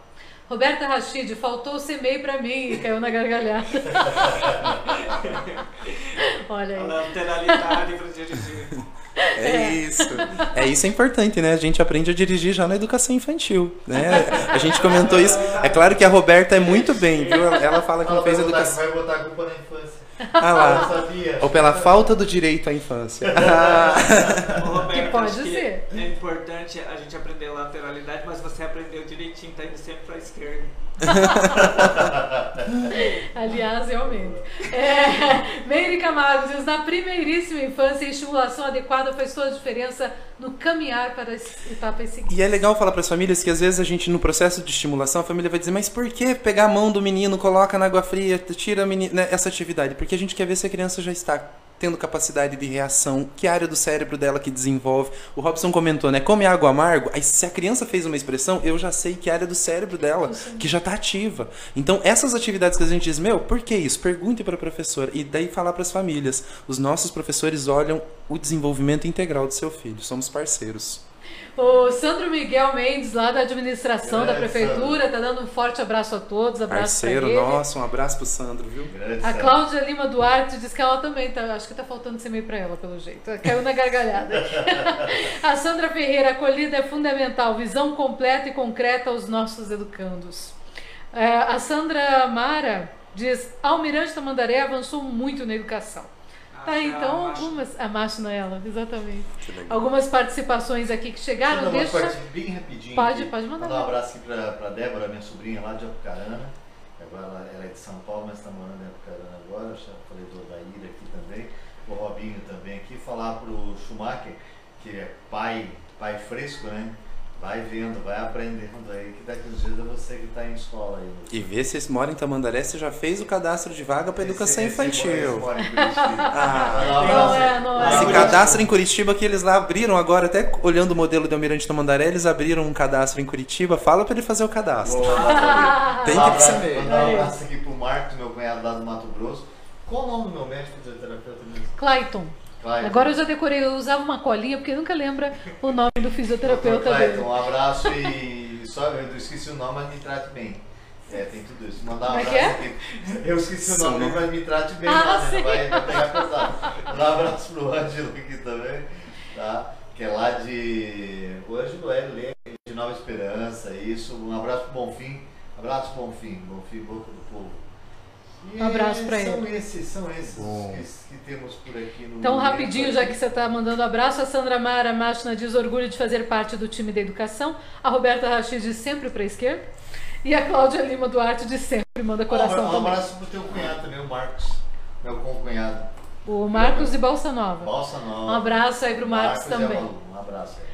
É, vamos resgatar aquela nossa conversa e me conte, Casas Sementeiras, trouxe reflexo? Foi bom? O projeto realmente fez aquilo que vocês esperavam que fizesse? Deixa eu contar, Lu. Continua fazendo. Eu acho que isso Não que é parou, o mais então. legal de dizer, que a Casa Sementeira é uma política pública que ficou para o município e a gente está aprendendo e continua aprendendo com as casas. Do ponto de vista da aprendizagem, as casas foram muito importantes, porque a gente conseguiu manter vínculo com todas as crianças que onde a escola não chegava, um morador da comunidade cuidava de 10 a 15 crianças, que era a proposta da casa. Isso pra gente durante a pandemia, a gente está terminando de finalizar os dados, foi muito importante no sentido da proteção social integral da criança, né? Que é o quê? As casas sementeiras ia fazer a entrega da atividade, já visualizava fome, violência, violação de direitos, e nós tivemos muita denúncia na nossa rede durante a pandemia. Da, da casa sementeira, e aí essa denúncia já gerou um reflexo, porque eram crianças que estavam em situação de violência, que a denúncia da casa tirou, e essa criança, ao voltar para a escola, a gente já percebeu outros desenvolvimentos, e o específico que é o da aprendizagem. Nós, nós escutamos das crianças nessa volta muita coisa legal, que a professora da casa sementeira, então não era só a casa sementeira, ela virou a professora da casa, me ajudou durante o processo. Claro que nós não tivemos gente, e nunca vamos ter o que acontece dentro da escola. Né? O que a professora faz em sala, em lugar nenhum a gente, ou no território, lugar, tendo a presença desse professor, a gente não consegue. Mas a participação das, das casas sementeiras foi importantíssimo para a gente conseguir avançar nas aprendizagens. Então, as turmas do segundo ano da nossa rede hoje, de acordo com o último diagnóstico, a gente conseguiu ter avanço mesmo na pandemia. Eu estou falando de uma turma em processo de alfabetização. É geral? Não é geral, mas uma grande maioria conseguiu ter acesso e voltar em alguns níveis de alfabetização que a gente percebeu satisfatórios, graças ao trabalho das casas sementeiras. Isso no plano da aprendizagem. No plano do vínculo, as crianças voltaram com uma comunidade ampliada. Então, as famílias hoje têm referências nas casas sementeiras e essas crianças referenciam esses novos moradores. O mais legal, gente, está sendo na região do Lamenha, por exemplo, que as casas sementeiras também são pontos de apoio e de informação. Esses dias o Rodrigo da secretaria passou numa rua e perguntou assim: Fulano, como que a gente faz para chegar para tal informação? A pessoa disse: Não sei, mas você vai na casa sementeira que a casa sementeira sabe. Né? É a Que casa bacana. sementeira que Virou hoje quase o local de informação Isso. turística, entre aspas. E são as né? casas que estão nos ajudando a, a comunicar a vacinação. Tem casa Que sementeira que fez o acompanhamento, Zé, de todas as crianças que ela atendia. E ela foi nas casas convencer a vacinar e foi junto fazer vacinação. Então, as casas vão continuar. Algumas casas estão se colocando à disposição e vão ser o que a gente chama de embaixadoras da defesa. Então, algumas casas vão ser polos de defesa dos direitos da mulher. Tem casas que estão assumindo assim: olha, eu quero acompanhar 10 gestantes do meu bairro. E Legal. ela vai cuidar de. porque Antigamente, quando nascia um bebê, fazia aquele mutirão, né? Ia todo mundo na casa, ajudava a esposa na sua dieta, ia todo mundo ajudar na roça se fosse necessário. Hoje, quem ganha neném fica sozinho em casa. Muitas vezes nem a mãe mora no município. A gente mora no município metropolitano, muita gente vem do interior. Você acabou de comentar da tua sobrinha de São Paulo que tá morando em Apucarana. Chegou aqui não tem vínculo e apoio para cuidar da criança nos 10 primeiros dias. Isso é muito pesado. As casas sementeiras estão dizendo: olha, a gente quer apoiar essas gestantes e acompanhar esse começo da vida. Então tem algo acontecendo no nosso município que é de educação, que fala dessa cidadania e desse movimento de sociedade. E o impacto tem sido positivo. Amanhã a gente apresenta os nossos programas para a Rede Marista Nacional, a gente participa de uma live. Acho que é legal dizer isso. A casa também tem levado o Tamandaré para outros lugares. E na sexta-feira, presidente de um partido político que vai lançar, provavelmente o presidente que se elege na próxima eleição, está vindo conhecer isso porque tem que ser uma política pública para o Brasil inteiro. Então, Isso é Almirante Tamandaré aprendeu algo e nós estamos aprendendo que tem sido já modelo para o Brasil e que provavelmente em breve vira uma política pública nacional. Quem vê o CRAS hoje como centro de referência de assistência social, nem imagina que surgiu de uma política dessas. Né? Em Belo Horizonte, como organização social, hoje é modelo para o Brasil. Tamandaré provavelmente em breve vai ter aí um novo modelo. E essas casas sementeiras a gente está aprendendo e educando no Brasil inteiro. Está sendo uma alegria danada para as nossas casas. E eu lembro, nós temos mais de Isso que eu ia te perguntar, 375 quantas casas são? cadastradas Legal. e mais de 80% Ainda disso. estão lá no Google Maps, tudo bonitinho. Todas mapeadas, as pessoas se continuam se apresentando como casa sementeira, porque embora a gente sabe que a pandemia, nós estamos ainda em pandemia, o desafio de educar uma criança continua para todo mundo. E quem já vestiu essa camisa, gente, continua, continua no campo e está no jogo, e a gente está muito feliz com as vitórias que a gente está tendo. E queremos mais. Então, se você está assistindo a live e ainda não é uma casa sementeira, não é mais só para entregar atividade, mas você pode fazer diferença no seu bairro e ajudar a mudar a história de muita criança no nosso município. Você que está pela rádio também, só ouvindo a voz do mas está aqui em Almirante Tamandaré, pensou, pode, o que que faz para se cadastrar? Como É faz? só procurar a diretora da escola mais perto da sua casa ou do CEMEI e dizer, olha, eu quero ser parceiro dessa escola. Né? A escola é aberta para todo mundo, quero ser uma casa sementeira. Que você precisar que eu cuide no bairro, eu faço isso. E para você que não mora em Almirante Tamandaré, você pode procurar a diretora da escola do seu bairro e falar, olha, que tal a gente começar um projeto? Eu quero ser parceiro. A gente sempre quando vira o ano, né, a gente faz as promessas do ano novo. Eu convido a todo mundo que fez a promessa desse ano fazer um trabalho voluntário ou de contribuir com algo maior para além da nossa rotina. Vá na escola, vá no CMEI perto da tua casa. Nós precisamos de todo mundo para educar as crianças. Então, vamos espalhar essa semente. Dá para ter casa sementeira no mundo todo. Eu vejo que tem gente do mundo todo acompanhando a gente aqui na Rádio Tamandaré. Então, em todo lugar, nós podemos abrir uma casa sementeira e semear outras possibilidades. É, eu acho que assim, e se você não fica em casa o dia Nesse todo, momento, Brasil, Itália e Estados Unidos. Olha! Fui olhar. você não fica em casa o dia todo, E que Portugal, pode, né? Tua mãe também. que possa dar esse suporte é, imediato, né? Você pode fazer parte do time da defesa. Que hoje as casas sementeiras fazem parte do time da defesa e os times da defesa fazem parte das casas sementeiras.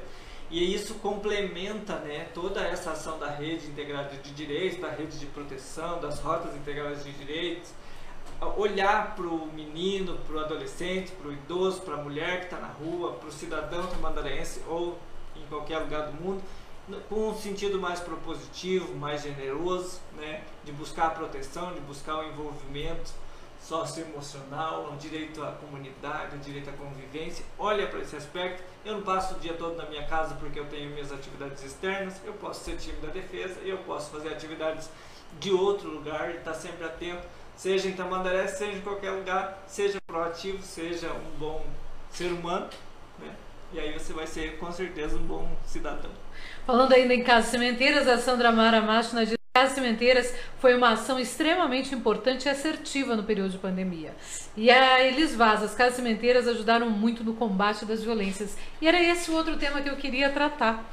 Como é que está essa questão? Vocês, você mesmo falando disse que foram detectados muitos casos durante esse período de pandemia.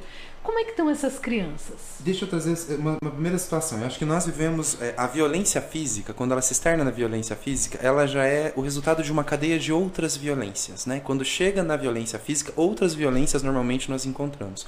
O período E, de aliás, pandemia passaram antes, né? Você isso. pode ter sofrido todo tipo de humilhação antes de chegar até Na violência física. Muitas vezes a violência física é a saída de resposta de outras violências ou como a gente aprendeu a reagir no mundo, né? O caso da violência contra as crianças, nós fomos educados numa sociedade onde corrigir significava é, agre- é, agressão física, né? Ou seja, agredir é a vara. É aquilo que eu comecei iniciando o programa dizendo, né? Era uma ideia de um controle de corpo sem a consciência. O que nos faz humanos é essa condição de consciência das coisas. Então, nós aprendemos a violência como forma de resolver as nossas coisas. Quando alguém estava bravo, ele batia, ele gritava. Quando alguém não conseguia lidar com uma situação que saía do controle, a violência acontecia. Mas temos outras violências que são presentes então nesse território. Eu digo isso, né? Nós somos um município violento. Nós, eu estou secretário de educação. o prefeito tem, tem feito um trabalho hercúleo no sentido da gente construir uma política de segurança integrada. E ele diz: nós partimos da nossa realidade. Nós temos uma realidade violenta. O que acontece é como nós enfrentamos tudo isso. A pandemia trouxe um desafio, porque a criança que está na escola todo dia tem uma série de atores, tem a comunidade que vê a criança indo na escola. Pense que nós temos denúncia de casa sementeira que ela fica no portão vendo as crianças indo para a escola. E um dia ela viu que o menino passou com o olho roxo. Antes do menino chegar na escola, a denúncia estava feita. Porque ela conhecia o menino. Então, nós vemos o quê? Essa, essa violência acontecendo nos territórios e as crianças sofreram essas violências. Ao voltar ano passado já com o fundamental para a escola, já foi um grande boom. E esse ano a gente volta a gente volta é, com, com os- o, infantil com esse mesmo número alto. Só no ano passado, foram, a Elis comentou aí, no- fez um dos comentários, foram mais de 1.200 notificações obrigatórias de violência contra a criança, gente. Isso é o que é denunciado. Nós passamos por um momento no município que é um pico de denúncias. Aí as pessoas vão me dizer: ah, mas o município está mais violento? Não. O que nós temos hoje são mais canais de denúncia e mais pessoas denunciando. É porque Mas- antes parecia normal, né? Ah, você ouvia alguém apanhando do lado. Ah, é um pai que tá, enfim, o- corrigindo o seu filho. E o que, que a nossa rede fez? Os mais de mil educadores de- da nossa rede falaram: não, isso é dever de todo mundo. E nós puxamos essa responsabilidade para um cotidiano da comunidade. Então tem mais pessoas denunciando. Isso não quer me dizer que eu estou mais tranquilo, porque sempre teve assim. Pelo contrário, nós temos ainda em 2021 cenários de violência, por exemplo, abuso sexual de crianças nos 10 primeiros dias de vida. Meu Deus. Né? É importante falar para o município inteiro que em 2017, quando o prefeito Gerson assume a, a gestão, ele traz a ideia da proteção inicial para a Secretaria de Educação, primeiro porque eu e o Robson a gente já vinha também dessa pauta de violência antes de estar na gestão, mas porque a- a- as crianças estão todas na escola todos os dias e são os equipamentos que estão em todos os territórios. E isso já era uma ideia da gente prevenir a violência, então ensinar a prevenção. Hoje, Só para contribuir aqui, 1.237 notificações, esse ano 215. Já. Vocês estão entendendo? De um ano inteiro, 1.200 até agora 200. Isso fala da escola aberta, isso fala da potência da escola protetiva, mas fala que nós temos que fazer algo.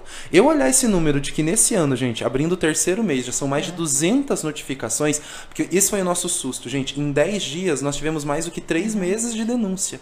E se isso não te incomodar, você enquanto cidadão, e não me incomodar, não é porque eu sou secretário, vocês estão na rádio. Isso é incomodar a gente enquanto gente né? 200 notificações no começo de ano é muita coisa, a gente tem que fazer algo. Celebro as denúncias que nós temos que denunciar, é sim feito algo, né? Hoje nós temos um processo da rede que acompanha essa criança, inclusive para garantir que na saída da, da situação de violência, a nossa ideia não é só denunciar quem cometeu a violência. Eu acho que esse é um dos pontos. Até porque a gente não pode simplesmente imaginar que vai tirar a criança dos pais. E aí?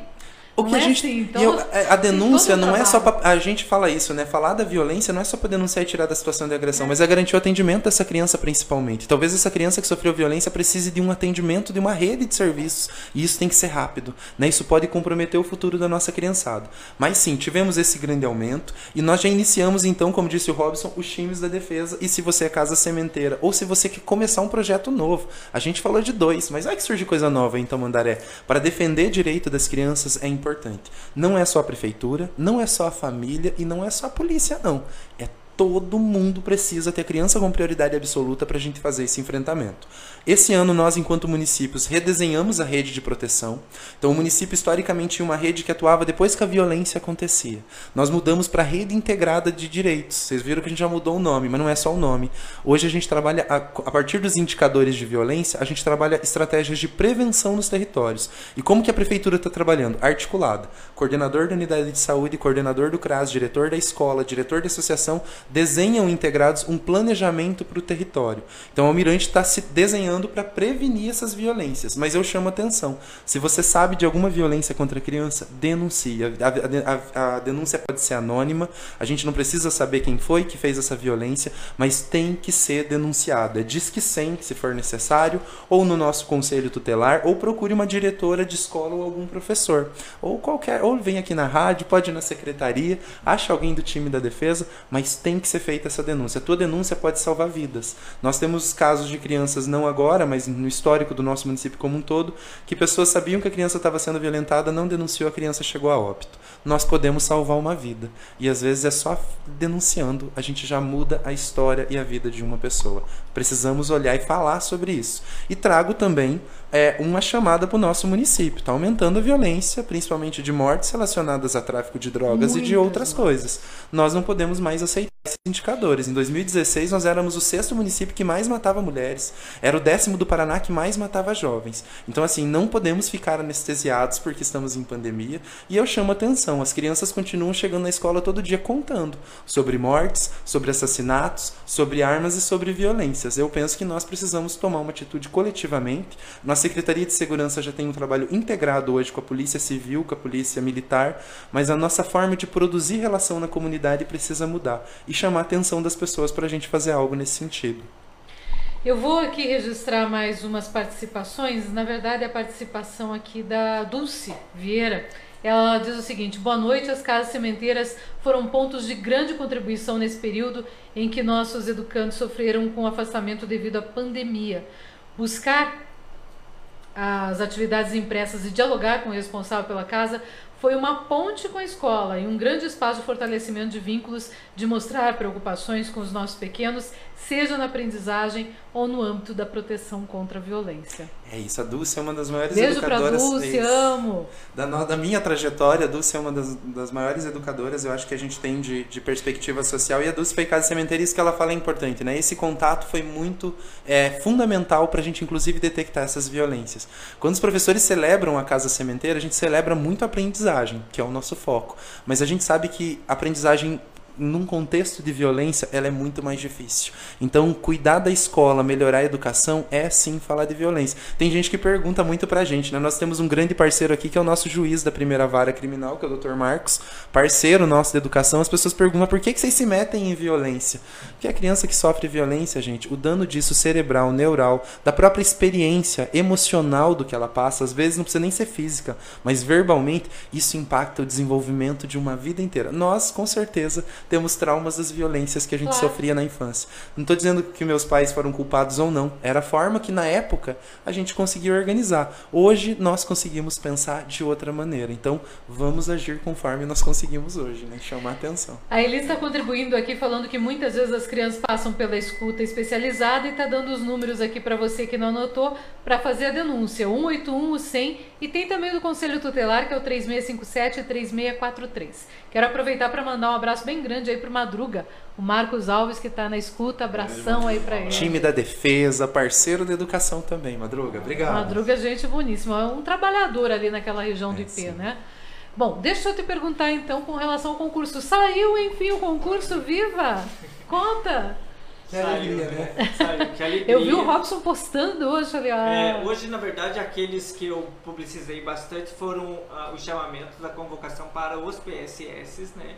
Então tem ali educador infantil. professor de educação infantil 40 horas, professor 20 horas dos anos iniciais e também a gente chamou agente de operações que contempla aí o pessoal dos serviços gerais, merendeiras e etc. Então é, é bastante importante, se você participou da seleção, foi classificado, que você se apresente aí na, na secretaria ou da Secretaria de Educação ou na Secretaria de RH, de acordo com o chamamento no edital e entregue sua documentação para começar a trabalhar conosco. E o edital do concurso público também saiu, são cinco editais. Vocês podem pesquisar, tem ali já a reportagem no site da Prefeitura, tem também do Núcleo de Concurso da Universidade Federal do Paraná. Tem matéria também lá Tem. no nosso Tamandaré. site www.radiotamandaré.com e no blog www.lucianapombo.com.br. É, tem é, uma infinidade de cargos de acordo com a especificidade da necessidade do município e temos, obviamente, é, os profissionais que vão atuar nas escolas e semeiros do município, que vai desde os, os professores, né, com o seu nível de graduação necessário para a ocupação desse cargo, como as outras é, especificidades dos outros cargos e trabalhadores da educação. Então estejam atentos aos prazos. Acho que é uma alegria muito grande para o município conseguir concretizar esse concurso. A gente vem sonhando com ele já há um bom tempo. Trabalhamos aí na, na alteração das leis, trabalhamos na, na é, no específico da descrição de cada cargo e etc. O que se espera, tudo de acordo com a legislação vigente atual, seja o estatuto municipal do servidor, seja o plano de carreira, cargos e vencimento do magistério do município e também as outras eh, situações legais que precisam estar contempladas nesse concurso. Tem aí também lá, você já pode procurar e começar a estudar o conteúdo programático, né? Que Pra bom. Cada, para cada cargo que foi elencado e que a gente possa ter cada vez mais servidores efetivos que possam contribuir com o município, seja na educação, seja nas outras pastas, porque é, obviamente que no, no momento de necessidade o PSS acaba é, cumprindo com o papel do professor nesse caso, mas o servidor efetivo vai ter sempre a sua aprendizagem contínua é, é, mantida pela prefeitura e isso vai fazendo com que ele tenha condições de, de ser hum, cada vez melhor enquanto profissional. Então, o concursado tem também a- algumas prerrogativas de se é necessário faz uma denúncia, que, que às vezes o BSS fica mais preocupado não faz, ou um servidor que terceirizado também não faria. Então, ah, é uma grande vitória para o Almirante Tamandaré ter o concurso hum, público, né, para ter uma educação de qualidade pública e defendida com todas as suas prerrogativas né, de direito, de, de, de todo o arcabouço teórico necessário para que a gente consiga ter uma educação de qualidade.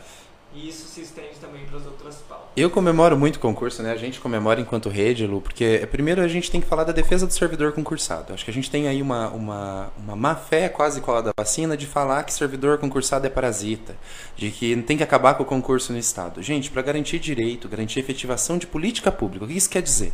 Para a gente garantir a qualidade de um trabalho, precisa ter a permanência desse ator que está lá.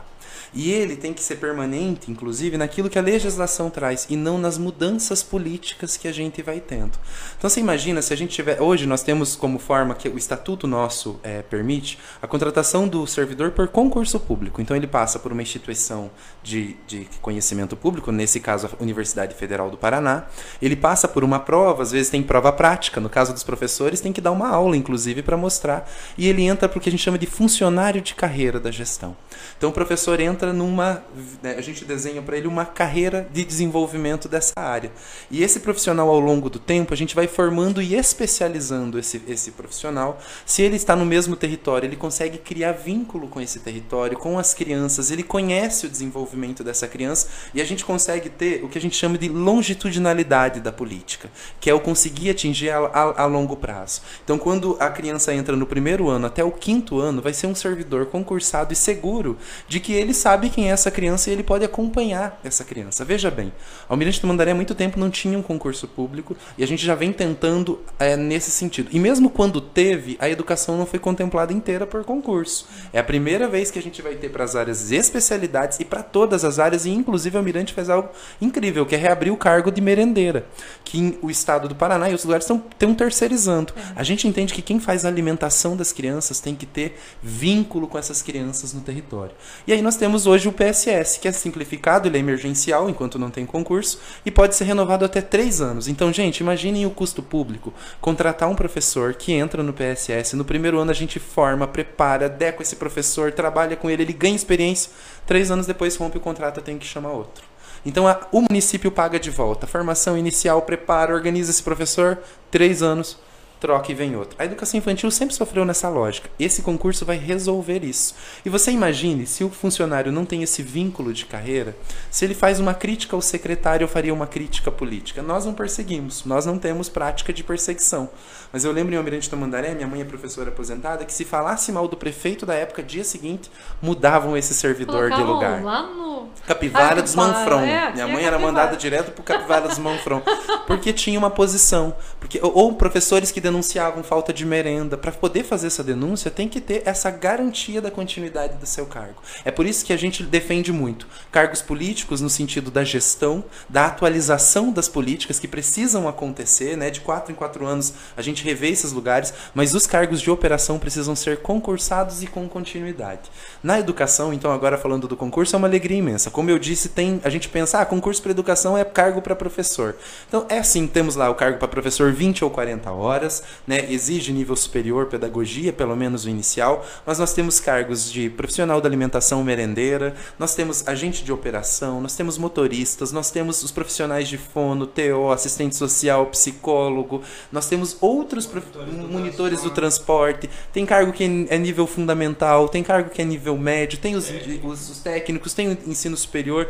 Então nós temos para toda a cidade que tem interesse em participar desse projeto de educação ir para o concurso. E aí eu vou dizer, muita gente fala assim, ah, vou fazer o concurso pela estabilidade. Não vá só pela estabilidade, né? Porque vá pelo, pela sua contribuição na coisa pública. E eu aviso a todas as pessoas do município que não gostam do concursado, que dizem assim, ah, vira um parasita, você não trabalha, daí tem que esperar se aposentar. Não. Aqui em Almirante Tamandaré, além do estágio probatório, que são a avaliação dos três primeiros anos, e a gente pode rescindir se o professor não atingiu, se o servidor não atingir essa meta, anualmente nós temos uma avaliação de desempenho que ela é acompanhada no processo do servidor. Né? Se essas avaliações, num número de duas ou três, não alcançam o resultado, a gente abre um processo administrativo e nós exoneramos. Sim, o Almirante Tamandaré já exonerou professores, nós já tivemos exoneração de outros servidores públicos pelo não cumprimento da função. Então aquela ideia de que o servidor público, ele, se for ruim, estaciona o resto da vida, não é verdade. E ao mesmo tempo eu digo, venham para o concurso para contribuir nessa demanda. Trabalhar em Almirante Tamandaré é algo fácil? Não, é algo desafiador. Mas é muito gratificante a gente ver o resultado. E o nosso trabalho ele pode contribuir de várias maneiras, né? Ele pode contribuir lá na empresa, daí eu ganho só meu salário e aumento o lucro do patrão. Ele pode ter uma função social, como é o trabalho de vocês, que a informação muda uma cidade. E ele pode contribuir efetivando direito e mudando história. E aí, quando a gente é servidor público, quando a gente trabalha com as crianças, é esse o chamado que a gente faz. É vir para assumir um compromisso. Fácil não vai ser. Tamandaré tem a melhor estrutura para trabalho público? Não tem. Mas está avançando muito e nós queremos a tua contribuição, inclusive, para avançar ainda mais. Então, fica o meu convite, entre no site lá do, da Rádio Tamandaré, no da Luciana Pombo, no nc- nc.fpr.br ou no site da Prefeitura, tamandaré.pr.gov.br. Acesse o edital e compartilhe com todo mundo. Não perca o prazo de inscrição, isso é bem importante. E não se preocupem, tem gente que diz assim, ah, a federal é difícil.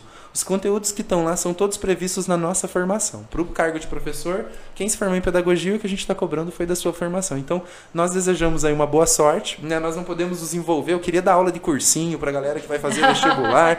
nós não podemos nos envolver porque estamos no Estado, mas nós podemos informar e ajudar as pessoas dentro daquilo que é a nossa possibilidade. É, eu acho que só fazer duas pontuações, né? Que é uma é para quem vai ia ou vai para o Capivaras Manfron, não é um lugar ruim, é só longe. É, tá? não, é, muito que bonito, quem não conhece o bacana, município mas... parece que a gente fala vai para o Capivaras Manfron é um lugar ruim. Não, inclusive se eu fosse dar aula na educação dos anos iniciais, eu gostaria muito de dar aula lá. É, e a outro ponto, acho que cabe trazer, né, que primeiro que um professor, se ele é, faz um concurso para ficar estagnado, ele já não vai dar muito certo. Então tem que olhar para esse aspecto né, da função em que você está tentando aí o cargo.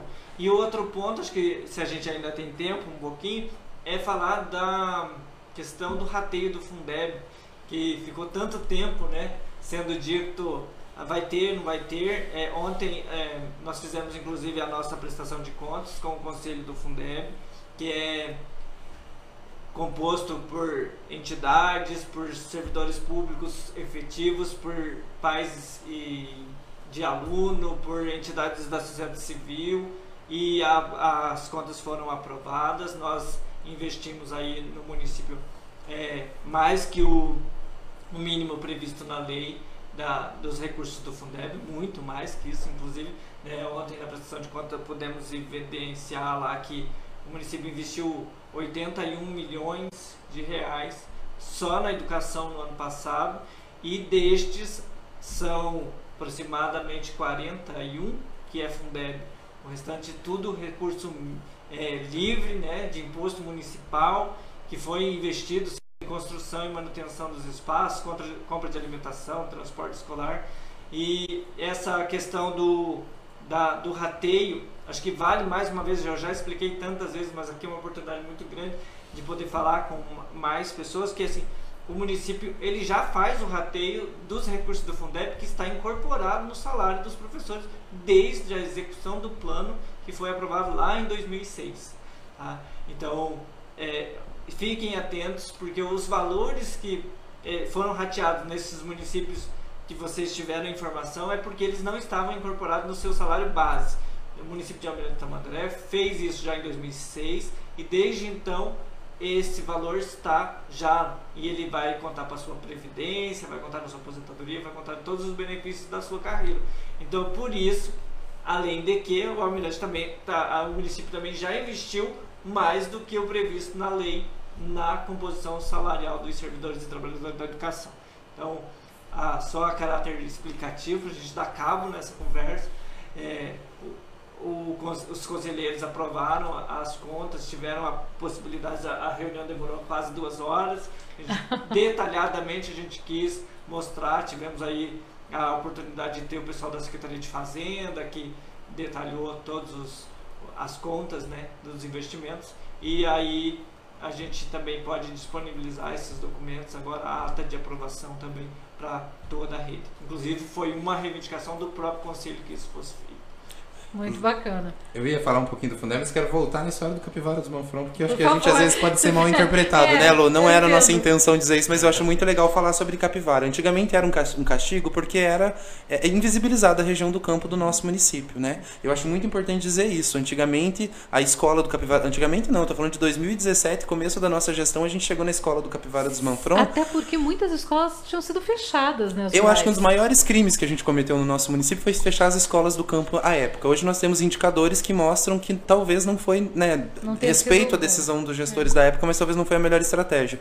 Mas hoje a gente entende, a gente chegou em 2017 numa escola do campo que não tinha internet, não tinha telefone e a reivindicação das professoras era: a equipe da secretaria passava aqui uma vez por ano. E nós temos educandos morando no campo que têm o mesmo direito do menino que mora na cidade. Então, quando a gente fala que antigamente ir pro Capivara dos Manfron era um castigo, porque lá era abandonado. Hoje, na escola do Capivara dos Manfron, além de toda a estrutura que os educandos do campo têm, também tem lá com quatro quadro de professores, estamos organizando os atendimentos de educação especial inclusiva, telefone, internet, né, a melhoria desse quadro. Oi? Em breve, educação de jovens adultos também chegou o transporte escolar, que não tinha. Então a gente está reorganizando as escolas do campo. E hoje os professores que trabalham no campo, para não ter saída, recebem um adicional de salário para ele permanecer no campo, para a gente ter um quadro de professores do campo. Eu mando um parabéns para os nossos professores que estão no campo. É o nosso território 6, né, que tem feito um trabalho incrível. E hoje Capivara dos Manfrão é uma escola que todo mundo quer ir. É a escola que tem o rio que passa atrás.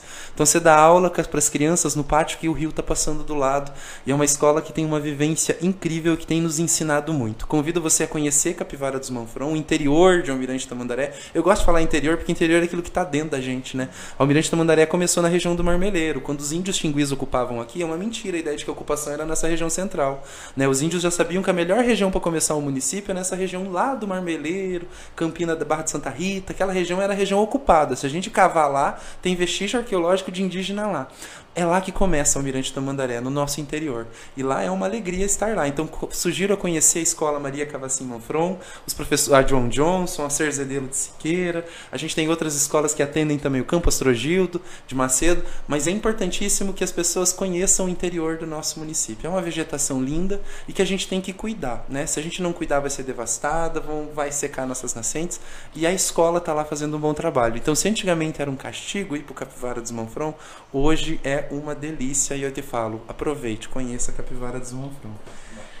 Falei um monte de coisa e queria dizer do concurso. Eu acho também, só finalizando, né? Eu ia terminar dizendo que acho que o nosso prefeito tem feito um grande esforço em torno do concurso. Já era para ter saído antes. A gente teve algumas questões, inclusive, de adequação, com taques de ex-prefeitos ao Ministério Público. E o, o Gerson tem investido muito e a meta dele, enquanto prefeito, é aumentar o quadro de concursados na educação. Né? E é importante dizer isso. A nossa gestão, nós estamos no segundo mandato do nosso prefeito. Então, garantir um quadro efetivo que, após a nossa saída, continue esse trabalho é pensar nos filhos de todo mundo é pensar no nosso município. Então nós vamos conseguir consolidar um quadro de funcionários concursados que vão continuar permanecendo na nossa política, no nosso currículo da educação integral. Esse é um legado que o município vai ter e ao mesmo tempo quando a gente fala é, é, dessa continuidade, a gente diz muito isso, né? Na nossa gestão da secretaria, nós somos em quase 50 pessoas e a secretaria que tem o menor número de cargos de comissão. Por que, que o prefeito fez essa decisão? Porque a educação, enquanto estratégia de futuro, tem que ter a permanência. Aí o funcionário concursado é chave para isso. Então a gente pede ajuda da cidade. Vamos fazer concurso. E você que está fazendo concurso, posso fazer uma última chamada Pode. do Eu sei que o nosso Claro, horário claro. foi. Claro. Mas fez o concurso? Assuma o concurso junto com a gente. O que, que nós estamos acontecendo agora? Tá, em falta, tá faltando professor. Imagina, se é a aposentadoria do nosso professor, eu tenho que chamar outro. Aí nós abrimos alguns PSS e a gente chama as pessoas no dia da posse. Ela não vem. Então imaginem que nós estamos contratando tutores, né? O acompanhamento especializado dos educandos de inclusão. Íamos chamar 100 para entrevista para contratar 70. Nós conseguimos somente 19. Porque as pessoas não estão vindo. Então quero pedir ajuda da cidade. Vamos fazer uma corrente do bem para o povo vir para trabalhar, porque a gente precisa de gente para atuar com as crianças do município e mais. A gente quer aprender com você que já está participando desse processo todo. Obrigado, gente. Senão eu perdi a minha oportunidade de estar aqui. Não, foi ótimo. Um. A, a professora Bruna só diz o seguinte, ó, vou para o concurso pensando em fazer valer as quatro horas que as crianças ficam comigo. Quero ser a diferença na vida delas. Quero ser a professora que lembrarão quando forem adultas e protagonistas de suas vidas. Acredito que é assim que o profissional precisa trabalhar e é assim que faremos a educação mudar. Eu acho que hoje a Bruna dá uma aula pra gente nessa live, Bruna. Obrigado. Eu acho que é uma alegria a gente ver o quanto que os nossos professores, muitos que não são concursados, estão se organizando para permanecer na nossa rede. Muitos, alguns não moram em Almirante Tamandaré. Né? A gente estava falando da professora Roberta Rachid, que fez a escolha de vir para o nosso ela é de município. Curitiba, ali E ela, pode, ela passaria, né? Ela é um exemplo, passaria em qualquer concurso e tem feito essa escolha porque tem acreditado no projeto. E, gente, tem acreditado nas nossas comunidades. Historicamente, a escola e o CEMEI têm sido o lugar de sonho da nossa comunidade. Então, que bom ter esses professores. E vamos lá, investir no professor, cuidar dos nossos trabalhadores em geral, não só dos professores, e valorizar todo mundo. A gente precisa valorizar a educação, senão a gente não consegue fazer as mudanças que a gente quer enquanto sociedade, né? Então, Eu queria perguntar de cultura, já não tenho mais tempo, então eu vou agradecer muito a tua presença hoje aqui, Jussier, e a sua também, Robson, e vou dar o espaço agora para vocês dois fazerem as considerações finais. Eles são maravilhosos. Posso primeiro? Quer ir primeiro? Não, deixa eu faço primeiro. É, primeiro quero pela pela oportunidade de poder falar um pouquinho sobre aquilo que a gente faz, né? É público e notório que a gente gosta do que faz. É né? verdade. Só o jeito de falar a gente já percebe, né? É, também é uma trajetória já muito grande, né? E aí a pandemia me trouxe a oportunidade, inclusive, de fazer pedagogia também.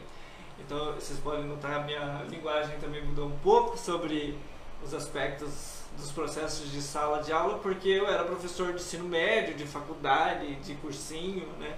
A, a, a pegada é, pedagógica é diferente. né? Então agora eu tenho a oportunidade de discutir mais a temática, trazer mais contribuições e, e buscar resolver e trazer soluções né, para as estratégias de ensino-aprendizagem dos, dos pequenos também. Eu sou um apaixonado pela educação e isso é seja na gestão, seja em sala de aula, me faz muito falta estar na sala de aula. Acho que isso é muito bacana as pessoas compreenderem. É, a oportunidade gigantesca, né? tenho que agradecer ao Jussier pela condução do trabalho e ao Gerson também pelo fato de nos possibilitar e oportunizar que a, a cidade invista quase 100 milhões de reais por ano em educação. É muito É dinheiro. muito gente. É, a gente precisa olhar para esse aspecto, que algumas pessoas falam assim, ah, mas a prefeitura não está fazendo nada. A gente tem que olhar para isso. Só o- os profissionais, ainda que faltem alguns lugares, alguns professores, alguns eh, trabalhadores específicos, a gente está investindo é 29% do orçamento municipal em educação. Sendo É. que a obrigação é 25, é bom a É. gente frisar. Então a gente tem trabalhado nesse aspecto. É, não é falta de interesse político nem falta de dinheiro nesse momento. Estamos trabalhando para esses aspectos acontecerem e para que as crianças e, e os, os educandos, né, de modo geral, tenham uma educação de qualidade. Então, ter a oportunidade de falar sobre isso é também um pouco de publicidade daquilo que a gente faz né, no nosso trabalho. Uma das, das perspectivas do direito administrativo, né, do direito público, é a gente publicizar cada vez mais o, as ações do que, a, do que o poder público faz em prol da efetivação dos direitos.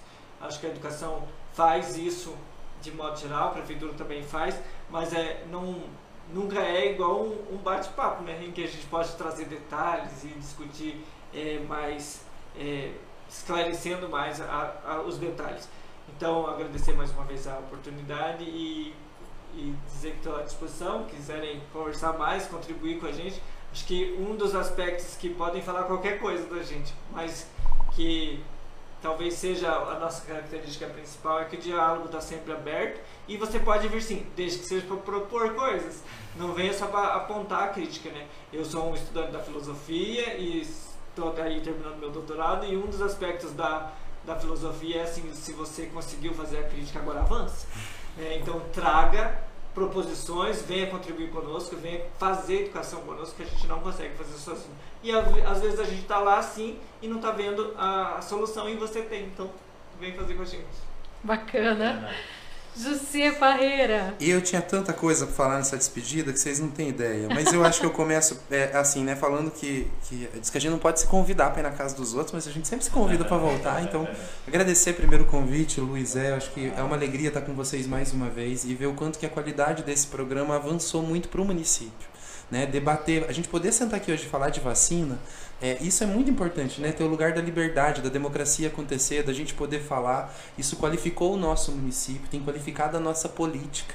Né? Ter um debate de educação nesse nível que a gente está tendo para falar do município, isso é histórico na nossa cidade. E vocês estão abrindo caminho, vocês estão abrindo para a gente o que a gente chama de rachadura. Né? Às vezes queria derrubar o prédio inteiro. Para começar, a gente começa com rachaduras. E essas rachaduras estão dando esperança demais pra gente. Nossa equipe hoje circulou na transição, mas o pessoal já tá mandando o link para assistir a live depois, que a gente tem que todo mundo ver. Porque é uma forma da gente educar o município e da gente também aprender. Né? Às vezes vem crítica aqui na rádio que a gente nunca pensou, como disse o Robson. Não consigo ver tudo. São 10 mil crianças, tem gente vendo muito melhor do que eu. Então, o que, que juntos a gente pode fazer? Mas nós não estamos sozinhos. Então, ter vocês com a gente. Né? O Zé estava na cobertura da entrega da Borto, a Lu sempre está com a gente também nas corridas. Vocês estão cobrindo o trabalho de mais de mil educadores e eu venho em nome dessa rede agradecer vocês. Né? Ah. Que o trabalho está acontecendo porque a gente está comunicando não é só para dizer, olha como a gente trabalha bem. Não. É porque tem direito acontecendo. E se tem direito, tem transformação, tem vida sendo transformada. Então, a comunicação de vocês mostra que o nosso município tem andado. Acho que primeiro agradecer vocês por essa oportunidade.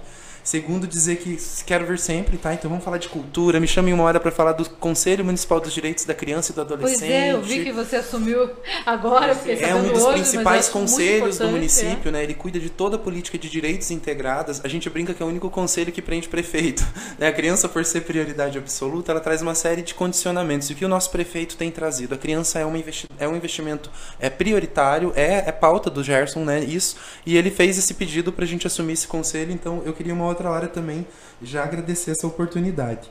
E eu quero terminar dizendo para todo mundo: nós avançamos muito, mas ainda tem muito para avançar. E a pandemia deu uma, um sacolejo na gente, né? Trouxe alguns resultados que nos preocupam, né? da, viol, da violação, da viol, das violências, das aprendizagens que nós queremos garantir para as crianças. E nós queremos garantir para todas as crianças essas aprendizagens do município, ela trouxe alguns desafios. E nós começamos assumindo o seguinte: nós estamos prontos para esse desafio, mas não sozinhos. E nós precisamos de todo mundo. Eu retomo, né, na tua comunidade, fale de criança, fale de direito, fale da importância da educação. Como disse o Robson, né, nós sabemos que não está tudo 100%. Então a sua participação vai ajudar a melhorar isso. E não seja somente nesse período, né, que eu estou de secretário, que o Gerson está de prefeito, mas que seja um compromisso da nossa vida. Ter compromisso com a vida é sempre ele exige isso e penso que nunca foi tão importante a nossa comunidade se organizar para a gente enfrentar o cenário. Eu penso que a pandemia talvez em breve a gente largue máscara, a vacina está melhorando o cenário, mas as consequências da pandemia estão ficando. É aumento de desemprego, a gente está vendo o preço da comida, então nós vamos lidar com fome e eu penso que se a gente se organizar, o Mirante Tamandaré consegue mais uma vez dar uma resposta. Eu acredito na minha cidade, eu acredito no meu povo. E eu acho que a gente em outros momentos já deu respostas muito certeiras. Eu estou acreditando que mais uma vez o Almirante Tamandaré vai dar uma resposta e vai ser pela educação. Gente, pela educação todo mundo aprende. Né? Nós acreditamos nisso. Então, chamamos todo mundo e nos colocamos à disposição. E mando um abraço para o nosso prefeito. Preciso falar do Gerson. Ah, você puxa saco. Gente, ele não vai ser candidato na próxima eleição, não. né? Mas é reconhecer essa figura de ter um gestor professor. Né? Eu falo que o nosso prefeito é um gestor professor. Então, siga os nossos prefe... o nosso prefeito nas redes sociais, arroba Gerson Colodel. Você vai ficar inteirado das informações é, da educação. Eu também estou lá na arroba Parreira, mas seguindo o nosso prefeito, você consegue ter acesso a todas as informações e a toda essa mudança que a gente conta aqui. Às vezes você ligou a rádio hoje, não conseguiu acompanhar tudo, mas você consegue acompanhar o que está acontecendo no município. E eu vou aqui fazer meu merchant sempre. Siga a Rádio Tamandaré. Lá também está comunicando as coisas da educação. Gente, muito obrigado. Eu quero mandar um beijo para as professoras, para todos os trabalhadores da educação, é, dar os parabéns mesmo, né? O que a gente está fazendo em Almirante Tamandaré é histórico graças ao nosso trabalho coletivo. Eu tenho um orgulho danado de ter sido aluno dessa rede, né? De ter sido professor dessa rede e de hoje estar junto com essa rede fazendo a gestão coletiva da educação da nossa cidade. Então eu só tenho a agradecer mesmo. Obrigadão, viu, gente? José, obrigada. Antes de te dar a palavra, só quero registrar aqui o Marcos Alves dizendo parabéns, batendo palmas, a Marli Kleina batendo palmas também, a Solange Oliveira diz amei o papo reto de hoje, parabéns Luciana, mandou coraçãozinho, parabéns e Robson, a Cláudia Lima Duarte diz agradeço pelo papo reto, mandou um monte de palmas. Gente, eu quero só pedir para vocês que se vocês quiserem falar para as outras pessoas do programa, vai estar disponível editado só com a entrevista no YouTube a partir de amanhã. E os podcasts tanto no Spotify como também você vai poder é, acompanhar no Google, que tem também o seu localzinho dos é, podcasts. Então, quem gosta de podcast vai poder ouvir, quem gosta de assistir vai poder assistir. Robson. E acho que só antes de finalizar, né, como a gente está comemorando aí a Semana da Mulher, o mês da mulher, né, eu dou os parabéns às mulheres. É, acho que ser mulher no mundo já não é fácil, então mandar é menos ainda. É verdade. Então a gente precisa olhar para esse lugar e sempre buscar igualdade de gênero, a justiça social nesse aspecto também, equidade de salário, é, de respeito mútuo, né? Acho que se a gente avançar no respeito, a gente consegue as outras é, com mais facilidade. E a nossa rede é composta, sei lá, de 99,9% de mulheres, né? Então, a rede de educação, acho que creio eu que a saúde também, é, a sua grande maioria é composta de, de servidores do sexo feminino, então, é, com identidade de gênero feminino, é melhor, é, que isso seja pautado durante todo o ano, que a luta de vocês seja é, cada vez mais aceita né, no, no processo social de busca pela igualdade e que sejamos todos respeitados né, nas suas identificações como deve ser. E o dia que a luta não for aceita, conte com a gente. A gente vai lutar junto. Né? Eu acho que é, é, é, dizer isso. As nossas escolas SEMEI está abertas para lutar por todas as meninas, por todas as mulheres e por todas as senhoras do nosso município. Muito obrigada aos dois Obrigado, pela vinda hoje. Foi excelente. A gente avançou bastante no, no horário, mas vale a pena. Cláudia Lima Duarte, eu agradeço pelo papo reto, mandou palmas. Patrícia Alessandra May, Sandra Mara, amo esses meninos, coraçãozinho. Jocélia Fonseca, abraço para ela, parabéns, Josier, Robson e equipe. Solange Oliveira, sou fã da Luciana, beijo, Solange. Gente, obrigada, obrigada a cada um de vocês, obrigada aos dois de novo. José Eduardo, tchau, vamos embora. Tchau, tchau, tchau, tchau meninos. Eu adorei fazer isso aqui junto.